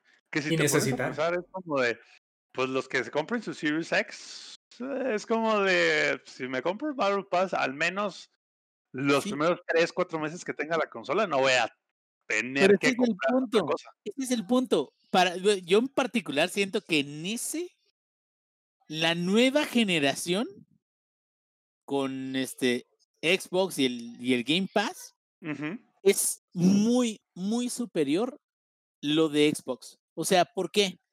No porque Sony no pueda traer franquicias o no pueda traer exclusivas muy chingonas, sino porque, güey, o sea, tú empiezas una consola nueva y siempre lo que batallas es juegos nuevos. Juegos, güey. Y, son carísimos, güey. voy a esperar a que mis juegos nuevos lleguen o a, la que, a que las exclusivas nuevas lleguen. Pero el problema es de que Xbox va a tener ya juegos un chingo de inicio, siempre y cuando te suscribas al Game Pass. Eso en particular siento que es una ventaja muy grande que solamente se va a sentir cuando suceda. Cuando suceda y todas las, las personas que estén con un Xbox nuevo, a comparación de los que estén con un PlayStation nuevo, sí, la verdad creo que incluso podría moverle tapete a la gente que está en PlayStation y diga, güey, no mames, yo tengo tres, cuatro, cinco exclusivas y estos cabrones ya tienen un chingo de juegos, ¿no? Pero bueno, eso nos lo dirá el tiempo. Y, que aparte tengo que pagar 10 dólares adicional si, lo, si quiero ya jugar el juego que tengo. No, está el mejor de los casos, ¿no? Así es. Oye, Inge, ¿y sabes qué otro juego también salió en el Game Pass? Wasteland 3. Y obviamente que ya lo jugamos. Sí, sí, sí, correcto. ¿Cómo no voy a saber, cabrón, si lo jugué? yo mientras lo jugaba. No, no, no. Este es un juego. Bueno, digo, Rob ahorita me está diciendo, ay, ¿sabes qué juego? Pero él ya lo jugó también, cabrón, que está bien chingón. Por cierto, a toda la gente que nos sigue aquí en el canal de Langaria, ha habido streams de Wasteland. ¿A qué les voy? Es un juego tipo, este, bueno, eh, se podría decir isométrico, pero pues puedes cambiar el ángulo de la cámara pero es isométrico, como si fuera, este, no sé, Baldur's Gate, Pillars of Eternity, este, Divinity Original Sins y todo eso. Es un juego muy bien hecho. Es un juego que te habla de un grupo de Rangers que están viajando a Colorado para poder recibir ayuda de eh, un grupo en particular en Colorado que podría evitar que desaparecieran completamente como un grupo de apoyo a la sociedad. Entonces, todo esto es postapocalíptico. Entonces, ¿qué significa? De que Wasteland 1 y Wasteland 2 ya sucedieron. Wasteland 1 sucede cuando, después de que una inteligencia artificial este, ha trabajado este, en todo el mundo, existe una guerra nuclear y pues eh, se apagan las luces y empiezan a formarse grupos y uno de esos grupos que se ha arrastrado desde Wasteland 1, Wasteland 2, es el grupo de los Rangers. Y en el grupo de los Rangers en Wasteland 3 está prácticamente destruido. ¿Sí? El grupo de los Wasteland, este, de los Rangers en Wasteland 3, destruido, tal cual. Lo que está buscando es ir a Colorado a obtener ayuda de parte de uno de los este, líderes de ahí para poder tener, este, pues bueno, eh, salud, eh, bueno, este, medicamentos, comida y todo eso, y poder reformar lo que son los Rangers. Los Rangers es pues, un grupo que trabaja por el bien de la sociedad, tal cual. Y en los, los primeros momentos de este juego, una de las cosas que más me gustó es de que es una combinación tal cual de Baldur's Gate o de Pillars of Eternity o de incluso de Divinity Original Sins, a lo mejor no tan desapegado de ese, pero es una combinación de ese con un modo de combate de XCOM. XCOM, el modo de combate que tiene es. Tienes. ¿Haces un chingo de corajes entonces? Ya sé, ni sí. Bueno, sí, ¿eh? Sí. 99% de probabilidad de darle fallas. ¿Qué crees? 99.5. Hasta ahorita, hasta ahorita no he tenido tantos corajes como en XCOM. O sea que XCOM sigue siendo el rey de que si tienes 95% de probabilidades de pegarle a alguien y le disparas, puedas fallar. Yo tuve 92 y fallé, ¿eh? Escúchenme, si ustedes tienen alguna vez algún conflicto de le quieren enseñar a sus hijos qué tan dura es la vida, póngalos a jugar XCOM. Van a, esos chamacos van a saber lo que es la vida. Mm. Y entonces, aquí el punto es que ese combate te lo van enseñando, va viendo como un tutorial, es una misión como principal. Y una de las cualidades que yo puedo ver en Wasteland 3, que Rob, tú pudiste verlas eh, también, es que las historias son un gran foco de, del mismo juego. Que es decir, cómo se va desarrollando, o sea, cuál es la historia de tu general, o sea, se murió o no se murió, pero ¿por qué se murió? O sea, ¿qué había de importante atrás? Y creo que esa es una de las cuestiones que habíamos comentado incluso incluso en Ghost of Tsushima. Ghost of Tsushima yo llegué a decir que está súper chingón. Está muy bien. ¿Te gusta el tipo de, de pelea de, bueno, de gameplay de un samurái, lo que quieras? Pero hay muchas o ciertas historias de que ves como genéricas y que no tienen mucha trascendencia. En el caso de Wasteland 3, es un juego como, como este Baldur's Gate, como este Pillars, donde estos, estas historias y estas decisiones que tú, tú tomas son realmente trascendentes. O sea, al rato te vienen a morder el trasero, hayas hecho bien o hayas hecho mal, ¿sí? Eso no quiere decir de que tu decisión haya estado mal y eso es importante. Es simplemente una forma de decirle al usuario, por esta decisión que tú tuviste, es, existen estas consecuencias. Y eso en particular está muy chingón, porque eso te da mucha rejugabilidad, ¿no? Sí, porque exactamente acabas de decir algo que es, yo creo que fue como el mantra principal en cuanto a la toma de decisiones en este juego, y la cual es, no existe una decisión incorrecta, solamente decisiones malas. Porque a final de cuentas no te van a llevar nunca, o al menos yo no creo que te vayan a llevar a un game over. El game over te lo va a dar cuando tú tengas un encuentro en el cual no puedas saber cómo resolverlo. Pero las decisiones que tomes, las, los, los diálogos que, que, elijas tener en, las, en los encuentros hablados con otros personajes, solamente te van a dar situaciones distintas. Pero no hay una que tú digas, esta fue la decisión incorrecta. No, fue una mala decisión probablemente, o no la incorrecta. Todo te va a llevar a un lado te va a llevar a una vertiente distinta de lo que estás viviendo, pero siempre van a ser cosas que te van a impactar, como tú bien dices, en la historia que estás llevando tú dependiendo de tus decisiones. Bien puedes tú elegir, por ejemplo, eh, la primera decisión que te ponen es la de que está uno de los Dorsey apuntándole a la cara a uno de los Rangers. Y la primera decisión es, hablas con, con el Dorsey, o sea, con el bandido, lo atacas directamente o qué haces, pues y cada una tiene sus diferentes desenlaces. Ninguna es incorrecta, son diferentes. Podemos decir que unas son mejores que otras, pero no hay una respuesta incorrecta. Incluso. Mm, en ese, en ese ¿Mm? caso en particular, digo, para poner un ejemplo, si tú tratas de luchar contra el Dorsey, que el Dorsey es parte de, pues, de un grupo que te está atacando a los Rangers, si tú lo atacas mata a la persona que tiene este, eh, secuestrada.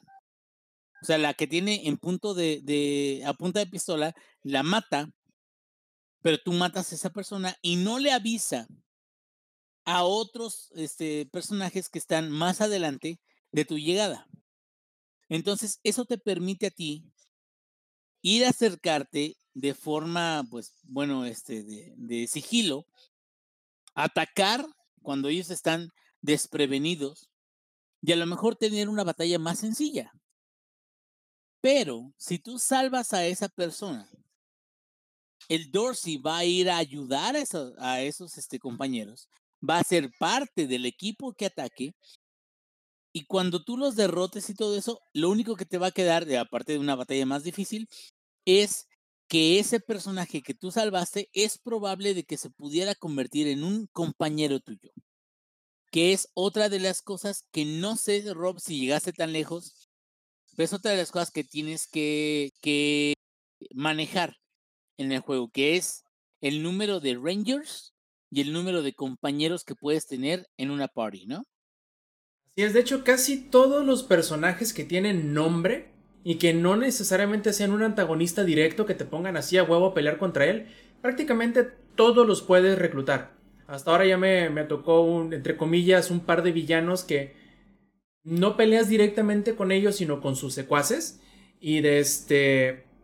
Y puedes reclutarlos, porque cada uno, como que, digamos que tiene especialidades en ciertas áreas del conocimiento, por decirlo así, y que tú puedes ponerlos en tu base de los Rangers para que te ayuden a, veces no muy, este, digamos que de su propia decisión, sino como que tú los, eh, les tuerces el brazo para que terminen ayudándote, pero al final de cuentas eso es bien interesante porque dependiendo de cómo veas a la persona, tú puedes decidir de, eh, bueno, sí, es una mierda de persona, pero lo puedo utilizar, o es una mierda de persona y simplemente lo quiero matar y ya. Te da la posibilidad del juego de hacer eso en todas las eh, opciones o todas las encuentros posibles. Eso es muy bueno. Acá nos pregunta que si hay permadeath. Me imagino que sí en, en dificultades más altas. Ahí me ha tocado que me tumben alguno de los personajes en batalla y te da cierto número de turnos para poderlo levantar. Más no sé si eso signifique, al menos en la dificultad que lo estoy jugando, que es la regular, es la tercera, creo recordar. No sé si eso significa que simplemente ya no lo puedas levantar después de esos turnos, pero al terminar la, la pelea sí los puedas resucitar, o si de plano simplemente se mueran. Eso sí, tú puedes reclutar un montón de gente y además te puede generar este personajes entre comillas al azar que puedes meter a tu escuadrón directamente de batalla, porque no todas las personas o no todos los personajes que tú reclutes van a ser elementos de batalla, sino que van a terminar siendo algunos. Eh, por ejemplo, puedes reclutar, me imagino, porque todavía no me ha tocado, pero imagino que puedes reclutar a un médico que te quite estados eh, permanentes, o puedes reclutar a un mecánico que ponga defensas en la base y cosas por el estilo. Entonces, son otros roles que no necesariamente son personajes que tú vas a meter a la, a la batalla. Pero, eh, Permadet, al menos en dificultades más altas, me imagino que sí.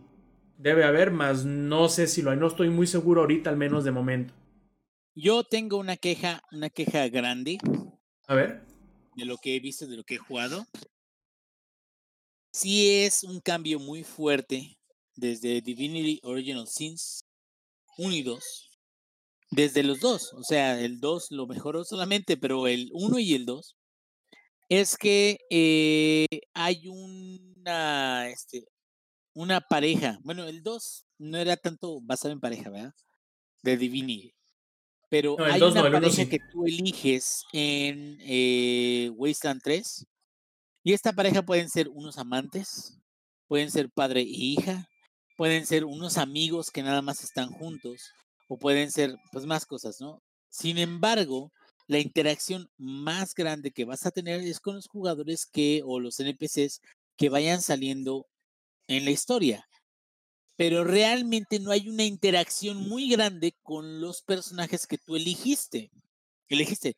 El problema con esto es de que entonces es más conveniente que no elijas ningún personaje prehecho o ninguna dupla prehecha y que te metas a crear tú tus personajes y tus duplas, porque entre ellos en particular no va a haber una interacción muy fuerte. El trasfondo no importa, es a lo que vas, ¿verdad? exactamente, y ese es el problema. O sea, creo que el, lo que hizo Divinity, sobre todo en el 1, es que a la hora de entrar con tus dos personajes, de la raza que sean o algo así, pero que tienen una cierta relación entre ellos, hay como una interacción adicional donde te quedas, o sea, estos son mis dos personajes. O sea, yo tengo también amigos, tengo companions, tengo lo que quieras, pero estos son mis dos personajes y entre los dos personajes hay una actividad, hay una interacción. Y a lo mejor algo que haga uno le va a enojar al otro. Y acá tristemente, digo, tristemente porque sabemos de que a lo mejor no estaba dentro del plan del juego. Tristemente, pues bueno, vas a tener interacción con tus companions, pero no necesariamente con los personajes que elegiste en el inicio. el, eh, al inicio. No tiene pues nada de malo, pero habría sido muy chingón de que esos personajes interactuaran entre sí. Sí, la verdad, no lo había pensado de esa forma porque no recordaba ese detalle en específico del Original Sin. Pero aún así, yo creo que la, ¿Cómo decirlo? Los personajes, las situaciones, el guion en general del juego, lo poquito o mucho que he jugado, hasta ahora ha sido así como de beso de chef. Así, ha sido una chulada. Todas las situaciones, los nombres, los juegos de palabras, los chistes, las situaciones, las salidas, todo ha estado pero perfecto. Se nota muy bien el ADN que tiene el juego. Muchos no saben, pero pues yo creo que es un buen detalle el comentarles que In Exile, que es el estudio detrás de Wasteland 1, 2 y 3, son o fueron formados con el equipo principal de creativos que crearon el Fallout original y su secuela. Para el 3 y el 4 y en adelante ya son parte de Bethesda. Hasta el, 3, güey, Interplay, que fue un juego ya en 3D, tal cual como Wasteland, que fue Van Buren. Ahí te va, cabrón. O sea, para que veas que no. Tengo la cara de pendejo, pero no soy pendejo, güey. O sea, el, el Van Buren fue un Fallout 3D isométrico que nunca salió. O sea, que fue propuesto. Clases con el tío Inge. Ya sé, ya sé, cabrón, pero la verdad es de que Van Buren, cuando no salió, sucedió Fallout 3 y Fallout 3 ya, ya superó todo y a la verga y todo lo que quieras. Pero Van Buren era un proyecto muy ambicioso de parte de Interplay para hacer prácticamente lo que está haciendo ahorita Wasteland, güey, que es un mundo post-apocalíptico, es un mundo donde hay muchas decisiones, es un mundo donde puedes modificar los, los, las habilidades de tus este, personajes y donde tienes experiencias a través de un mundo que ya no es el mismo que tenemos ahorita. Entonces, pues yo creo de que hasta ahorita lo que he jugado me agrada bastante. Creo que le hace bastante honor a, a todos esos juegos y creo que podría ser bastante bueno como para diferenciarlo del resto de los juegos postapocalípticos. Sí, tiene cierta personalidad. Tiene cierto. Digamos que no es tan oscuro o tan deprimente como otros juegos postapocalípticos pueden llegar a ser. Este sí te pone situaciones bastante crudas, pero casi todas se acompañan con cierto eh, aderezo de, de comedia o de, o de humor negro o de humor un poquito ácido que siempre terminan por sacarte la, la, Lo más llevadero, ¿no? Sí, sí, lo hace más llevadero. Terminas por, por sacarte la sonrisilla y, y no dejarte caer por completo en el mood del, del, del mundo postapocalíptico donde todo o se lo llevó a la chingada o se lo está llevando a la chingada. Pero de todas maneras es un mundo en donde prácticamente es de matar o morir. Aquí casi nadie, o al menos hasta ahora nadie, te- me la ha hecho de pedo por dispararle a alguien que entre comillas se lo merecía, nomás por estar en el lugar equivocado. O cosas por el estilo. Por lo tanto, te permite te permite desarrollar la parte de RPG que juegos como XCOM, que tanto le hemos eh, comparado, no te lo deja. ¿En qué sentido? Pues te permite a ti participar en, el desarrollo de tus personajes, en los perks que eliges, que no nada más eh, afectan las batallas, sino también afectan las discusiones. Y las discusiones, como todo es un círculo que repercute consigo mismo, las mismas discusiones repercuten en los escenarios de batalla, cómo los inicias, cómo los puedes llegar a ganar, cómo les puedes sacar la vuelta o cómo resuelves las eh, misiones que te van entregando. Yo creo que algo bien importante de Wasteland es que, como tú bien dices, todas las mini historias, porque son casi puras mini historias o misiones chiquitas que se van integrando para hacer una misión más grande, todas son autoconclusivas y puedes entenderlas y puedes disfrutarlas en cachitos cortitos. No necesariamente es una misión que te va, te va a llevar tres horas el terminarla, sino que esa misión larga son tres o cuatro misiones más cortitas en sus propios escenarios, con sus propias discusiones, con sus propios efectos y todo, que se autoconcluyen y alimentan a la, a la misión más larga. Entonces, lo hacen disfrutable más inmediatamente que a lo mejor otros RPGs en donde tienes que esperar más tiempo para que esa misión a largo plazo dé frutos y termines disfrutándolo. En este no, son cosas rápidas, eh, son misiones cortitas que en sí mismas son autoconclusivas y además son bastante disfrutables. Entonces, yo creo que es un juego muy, muy, muy recomendable, no nada más para las personas que les gustan los RPGs, no nada más para las personas que les gustan las, los juegos de estrategia táctica, sino incluso quizá hasta los fanáticos de Fallout que quizá con Fallout 76 no tienen suficiente. Este sería como que un sabor un poquito distinto, pero aún así creo que podría llegar a gustarles bastante. Entonces, si tienen Game Pass, está gratis, no les cuesta literalmente nada. El echarle un ojo, jugarlo, si se les hace que son juegos muy complicados o muy difíciles, tiene un montón de dificultades diferentes en las cuales pueden elegir. Incluso pueden ustedes personalizar las, las dificultades que te presenta. En si quieres que sea más difícil en el diálogo, que sea más difícil en la pelea, si quieres que tenga un permadeath, si quieres que, bueno, está desgranada el nivel de dificultad, por lo tanto puedes elegir el juego para que tú jugarlo y disfrutarlo en tus propios términos. Y eso es siempre muy valioso. En fin, ingenierillo. Ahorita que, dime. ahorita que lo mencionas, Ajá. yo quisiera conocer un fan de Fallout que le haya gustado Fallout 76. Híjole. No, híjole, está manito. No, te voy a decir cuál es el problema de Fallout 76, que es un, un juego diferente. Es un juego que está más enfocado en la interacción, pero que no está bien este, orientado para que la, en la interacción sea natural. Yo lo Más estuve a huevo que a siguiendo. nada. Exactamente, o sea, yo le, le estuve dando seguimiento, yo estuve viendo cómo, cómo interactuaba. Una vez comenté, y me parece que fue en Controles Podcast, no fue aquí. Una vez comenté que creo de que hubiera tenido un buen éxito de interacción multiplayer como lo como el multiplayer que ha sido establecido en Red Dead Redemption 2. Red Dead Redemption 2 está separado en multiplayer por mapas, ¿sí? Y el punto de los mapas es de que por cada mapa tienes alrededor de ocho personas que estén trabajando en ese mapa, aun cuando tu sesión sea pública, ¿sí? Entonces, ¿qué quiere decir? De que, pues, en un mapa en particular, siempre tienes como que el, el riesgo, la probabilidad de que te encuentres con ocho personas. Y especialmente si hay eventos, si hay situaciones que, que a todos los, los lleven a un mismo punto, pues son ocho personas que están trabajando en la misma parte del mapa. Hay varios mapas a través de Redemption 2. Aquí lo que me comentaban, sobre todo este, personas que ya han jugado este, Fallout 76, es de que Fallout 76 son muy poquitas personas por todo el mapa en general.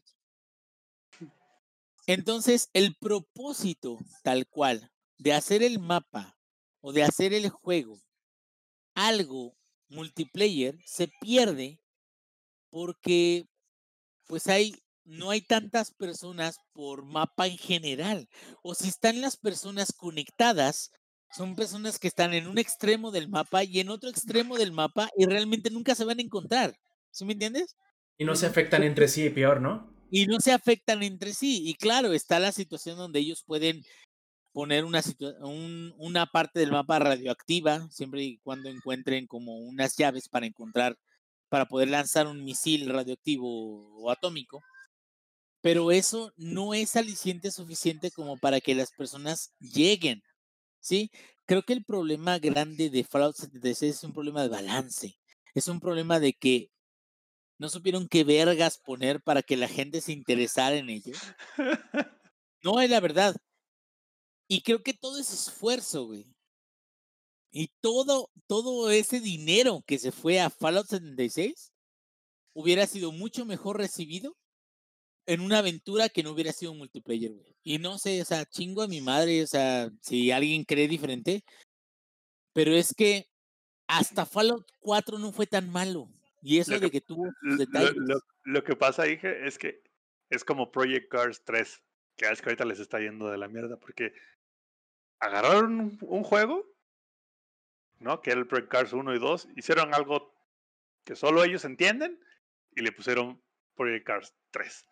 Entonces Fallout 76 es como de agarramos Fallout, le quitamos todo lo que a todo el mundo le gusta, así que todo lo que les gustó de los Fallouts anteriores se lo vamos a quitar y aquí está este disque Fallout que solo nosotros entendemos que es Fallout, ¿sabes? Por lo que me estás No. platicando tú. Eh, no, y exactamente, y te voy a decir algo, lo único que a mí me molestó, bueno, entre comillas, lo me único. mole- lo único que me molestó, no, deja de eso, de Fallout 4 es eh, lo de los establecimientos, que, que eran como un requisito de que fueran de cierta forma y no eran más como un builder, ¿no? Como Minecraft, como algo que Como, era como un Lego, pues. Sí, pero como que tenía ciertos requerimientos para que tú les dieras, no sé, cierta calidad de vida a los este güeyes que estuvieran en el establecimiento y todo eso. Fuera de eso, Fallout 4 tiene buenas historias, tiene buenos quests, tiene el, pues ahora sí de que el motor gráfico que les permite entregar esas historias, que creo que se pudo haber mejorado.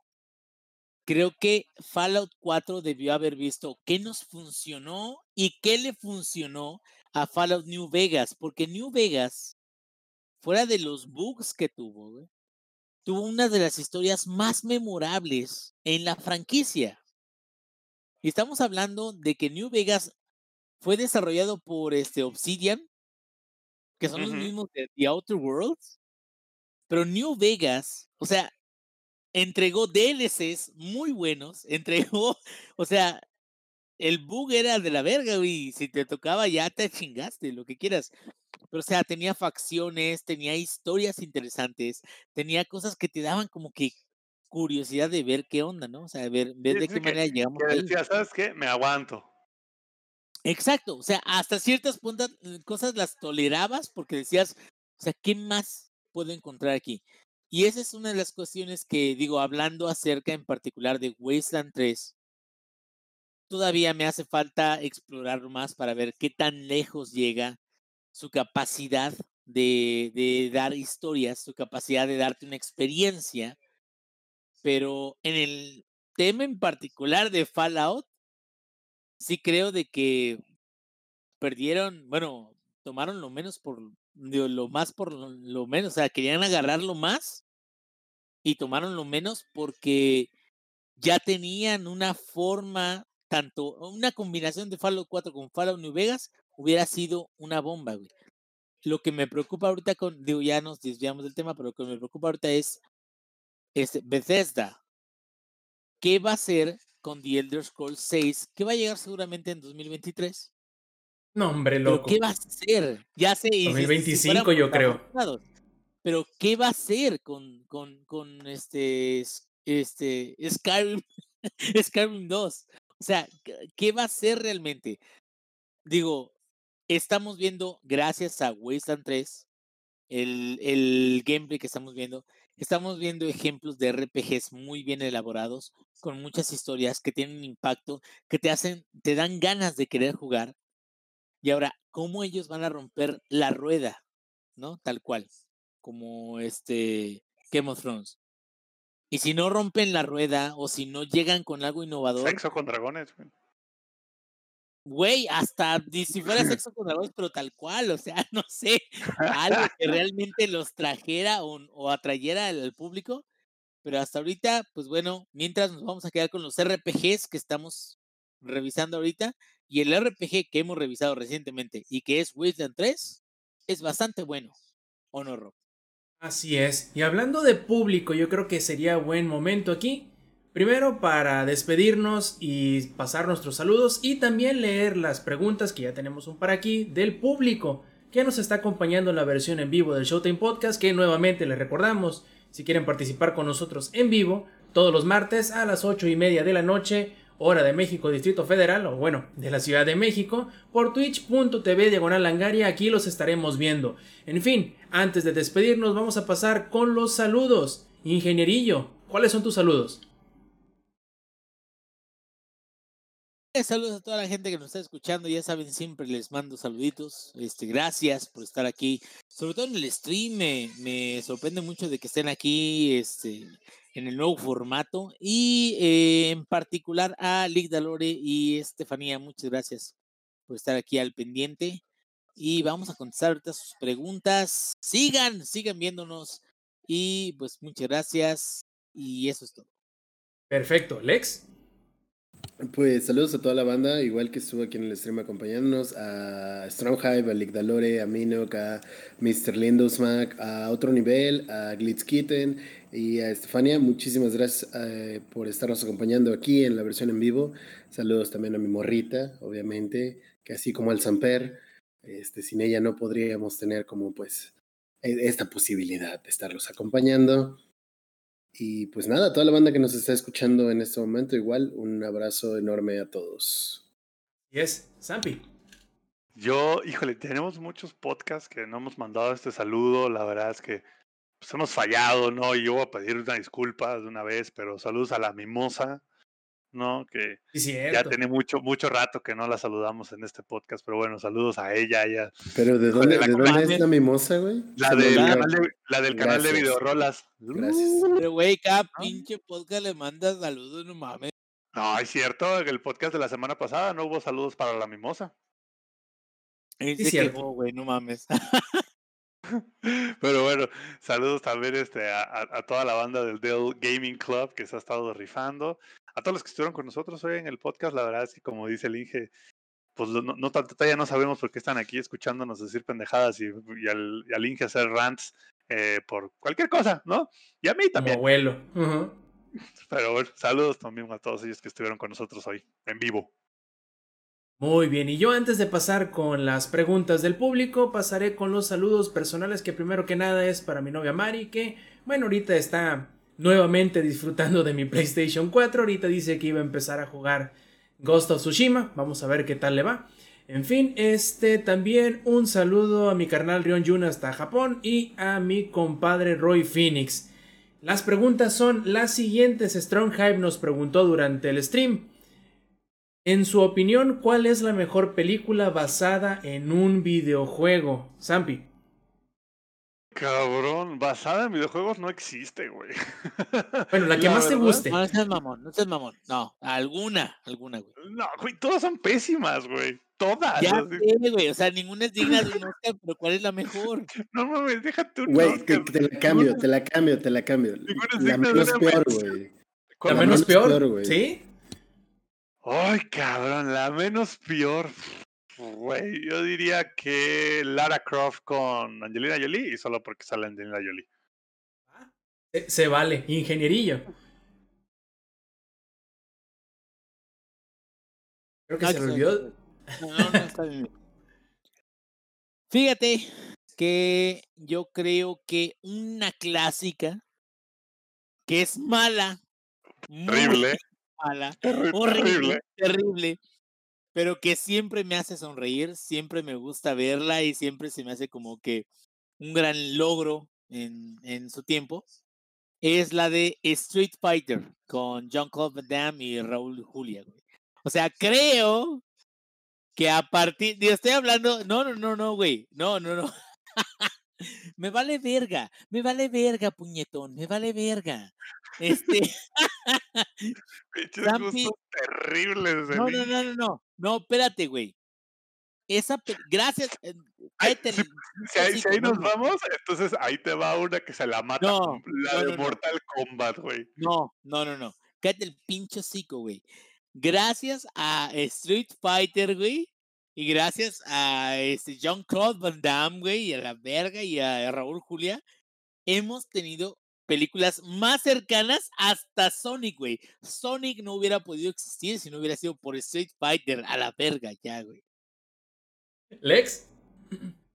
Em, yo voy a decir World of Warcraft. Si no te pones muy mamón con el lore, creo que es una película que está hecha decentemente y que es bastante disfrutable y que cuando la vi fue sorprendido de manera grata porque esperaba que fueran a hacer una mierda, pero está bien, está aceptable. Mira, te la voy a describir, Lex. Le acabas de dar un orgasmo al Rob, güey. De hecho, yo le iba, yo le iba a decir esa, pero me ganó la, la palabra Lex, está bien. Un, un orgasmo con home office, güey. Por Zoom. no, te digo, yo describo, claro, no tan competente, pero yo describo la película de Warcraft como el planeta de los simios, pero si cambia los changos por orcos. Más o menos. Más o menos, no necesariamente, pero más o menos. Y bueno, ya que Lex dijo la que yo iba a decir, puedo decir otra que sí es de Street Fighter, sí es muy buena. Y a lo mejor no la han visto, aprovechen, creo que está gratis en YouTube. Bueno, es la de Street Fighter Assassin's Fist. Está buenísima. Buenísima, es una película hecha con actores de, de que son doblajes de riesgo, son dobles de riesgo, entonces los chingadazos están bien hechos, la coreografía está muy bien hecha. Y de este, ¿Porno, los personajes. ¿Porno? ¿Cómo? Es porno. ¿Es porno, No. güey? Eh. No. s- Ya, compadre, te dije, tienes dos chamacos, no mames. Ya la dudé. Dice el Rob. em, Ah, no sé. ah, Ay, güey. o sea, no, no, en serio. Sí, échale un ojo. Está muy buena. No, creo que no está en YouTube. Está en Netflix. La última vez que me acuerdo haberla visto disponible en algún lado. Se llama Street Fighter Assassin's Fist, el puño del asesino. Y la otra pregunta que tenemos. ¿Mm? Entonces, Dime. ahora quiero yo hacer la, la contrapregunta, que es, ¿cuál ha sido la peor? Así de todas, ¿cuál es la más chafa? Uf. The Dark. Alone in the. Dark salió con este. Este, ¿cómo se llama? Ah, este. pendejo, güey, que salió en este. En Robin Hood, eh, the, the Prince of Thieves. El ¿Russell segundo, güey, el hermano de, Ah, de ni idea, este Kevin Costner, güey. Bueno, Alone in the Dark está de la verga, güey. Y es basado en un videojuego, no la vi. Yo, sa- ¿sabes cuál voy a poner? Ver. No porque, a ver, no porque sea mala película, sino mala en el sentido de que no tiene mucho que ver con el juego, solo más que el nombre, la de Hitman con Timothy Oliphant, creo que es, que es así como de, no tiene nada que ver con el juego, más que es un vato pelón que mata gente. Es lo único que tiene que, tiene que ver con el juego. Aparte, sí creo- yo que- creo yo escogieron de los peores juegos para hacer una película, porque es de esos Yo- juegos que no tiene Ya sé, pero yo creo que escogieron muy mal el casting de esa película, güey. muy mal Eh, o escritor sea, y muy mal director y muy mal Ya todo. sé, Muy güey, mal todo. Pero, pero en realidad, el pedo no fue de, del actor o del argumento, güey. O sea, es de que los escogieron mal. ¿Sí me entiendes? O sea, no es de que el juego no dé para, para una película. Es que el actor estuvo mal elegido, el argumento estuvo mal, mal este, guiado. Bueno, ¿es Sí. otra media hora de este pedo? o qué Sí, pedo? sí, sí, yo, yo diría Hitman. Eso es, y no porque sea mala película, no es mala película. Si la ves y no tiene nada- y no sabes nada de los juegos, eh, palomera. ¿Y tú, Lex, Rob, ¿Cuál sería la peor? No sé, creo no, no, que es que... no, no se vale decir Mortal Kombat. Ok, yo estoy de acuerdo con Lick Lore. Super Mario Bros. es malísima, es muy, muy mala. Super Pero- Mario Bros. tiene película. Sí, no, la, no, güey, no. Está padre.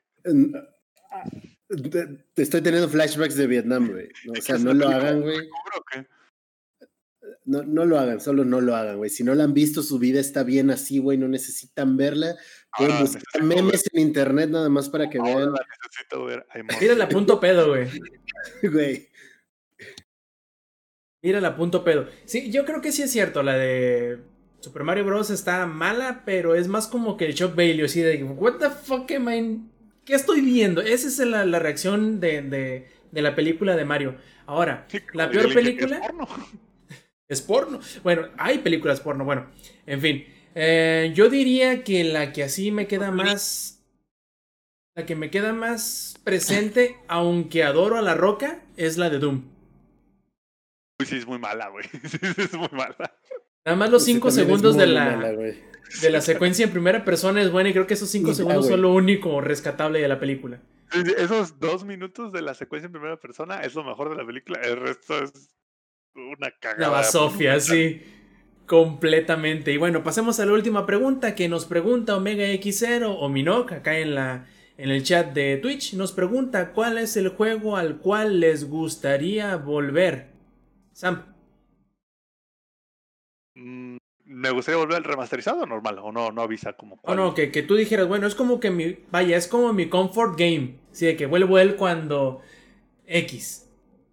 Ah, American Truck Simulator, ese es mi comfort game. O sea, ese es. Pero bueno, si vamos a hablar de un juego viejito, sería el Mass Effect, el 1. Muy bien. Lex. Eh, mi comfort game es Monster Hunter, que últimamente no he estado jugando mucho, pero igual, si nos vamos para, para atrás, yo creo que sería Mega Man X. Hay de repente momentos en mi vida en los que son como, necesito un poco más de Mega Man X en mi vida y lo acabo y respiro un poco. Y dices, nunca podré tener suficiente Mega Man X. Exacto. Nadie nunca puede. Ingenierillo. Bueno, muchos pensarán de que me voy a ir por Monster Hunter o por WoW o por alguna algún juego así para decir estos son mis juegos, pero no, creo que el juego al que yo volvería y fucking Todd Howard, you did it again, es Skyrim. No sé por qué, cabrón. No sé, neta, neta.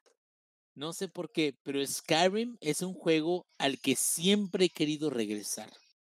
O sea, No te preocupes, en no- Play 5 va a salir otra vez. pero Güey, y en Xbox X y todo eso, o sea, va a salir en cualquier versión. Esa madre va a salir, es más, Güey, al rato va a salir hasta en los tamagotchis del mercado, güey. güey, en el Maizoro, güey, en la chingada. Órale, cabrón. Pero el punto es, independientemente de Del, del, del mame. Creo que le, le habló la mujer. Dije, no. El ingeniería es mute, ¿eh? Mute, Te, te muteas ingeniería. Sí, Ya, te muteaste. les decía, Battle for Azeroth o este, lo que quieran, no, cabrón. Este, la verdad, ningún juego, es más, hasta mi amado Witcher, que ya lo terminé como dos veces, tres veces, el mundo que me ha querido llamar así de decir, algún día volveré, algún día volveré, cabrón. Es más, me voy a morir y aquí voy a amanecer, es Skyrim. Falso gordo. Suena Así real para falso mí. gordo y todo. No, falso gordo y todo, pero despertar en una carreta, güey. Todd Howard, you did it again, güey. Oye, y no, y no dejando la línea de los Elder Scrolls, yo creo que actualmente mi comfort game es eh, The Elder Scrolls Online. Es una chulada de juego, muy... Está. Mira, esa es otra, esa es otra, Rob. La verdad, yo no le he entrado de lleno a The Elder Scrolls Online porque tengo mucho backlog, porque de repente alguien me dice, güey, ¿quieres checar este juego para poder reseñarlo? O sea, digo, no sé quién, güey. No sé quién, pero me dice, Ahí güey, no seas gratis. Te llega el látigo. Ahí dice gratis, reséñalo y la chingada. Pero la verdad es que Zenimax ha hecho un gran trabajo, un gran trabajo, y no nada más por el hecho de, poner el lore de Skyrim en, en el juego, sino el, el lore de todas las zonas o de todas las razas en el juego de The Elder Scrolls en The Elder Scrolls Online, güey.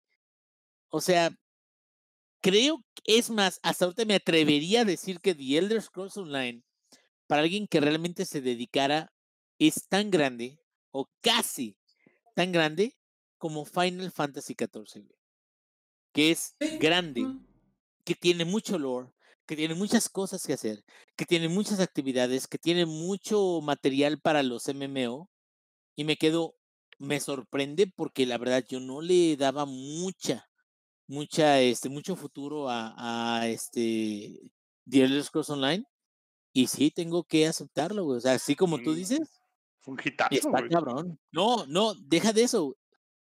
Aun cuando sea un jetazo comercial o no, está bien hecho y está cabrón, güey. Así es. Es muy muy buen juego y bueno, ya con nuestros juegos de confort por un lado, creo que es un muy buen lugar para terminar esta edición 207 de Showtime Podcast. Y pues bueno, muchas gracias por habernos acompañado. Antes de irnos, recordarles una vez más que si quieren acompañarnos en la grabación en vivo del Showtime Podcast, pueden hacerlo los martes 8 y media de la noche, hora de la Ciudad de México por twitch.tv diagonal langaria. Ya si quieren escuchar la versión clásica descargable del podcast, pueden hacerlo en eh, langaria.net, ahí nos buscan en la sección de podcast y también si quieren ver la repetición del en vivo lo pueden hacer en youtube.com diagonal langaria donde podrán encontrar todas las repeticiones de las eh, transmisiones en vivo que hemos hecho. En fin, muchísimas gracias por acompañarnos, muchísimas gracias a todos los que estuvieron en vivo y a todos los que nos escucharon también en la versión ya pregrabada, por decirlo así. Gracias de parte del Samper, del Ingenierillo y del Ex. Yo fui Roberto Sainz o Rob Sainz en Twitter. Nos vemos el próximo martes. Stay Metal. Langaria.net presentó.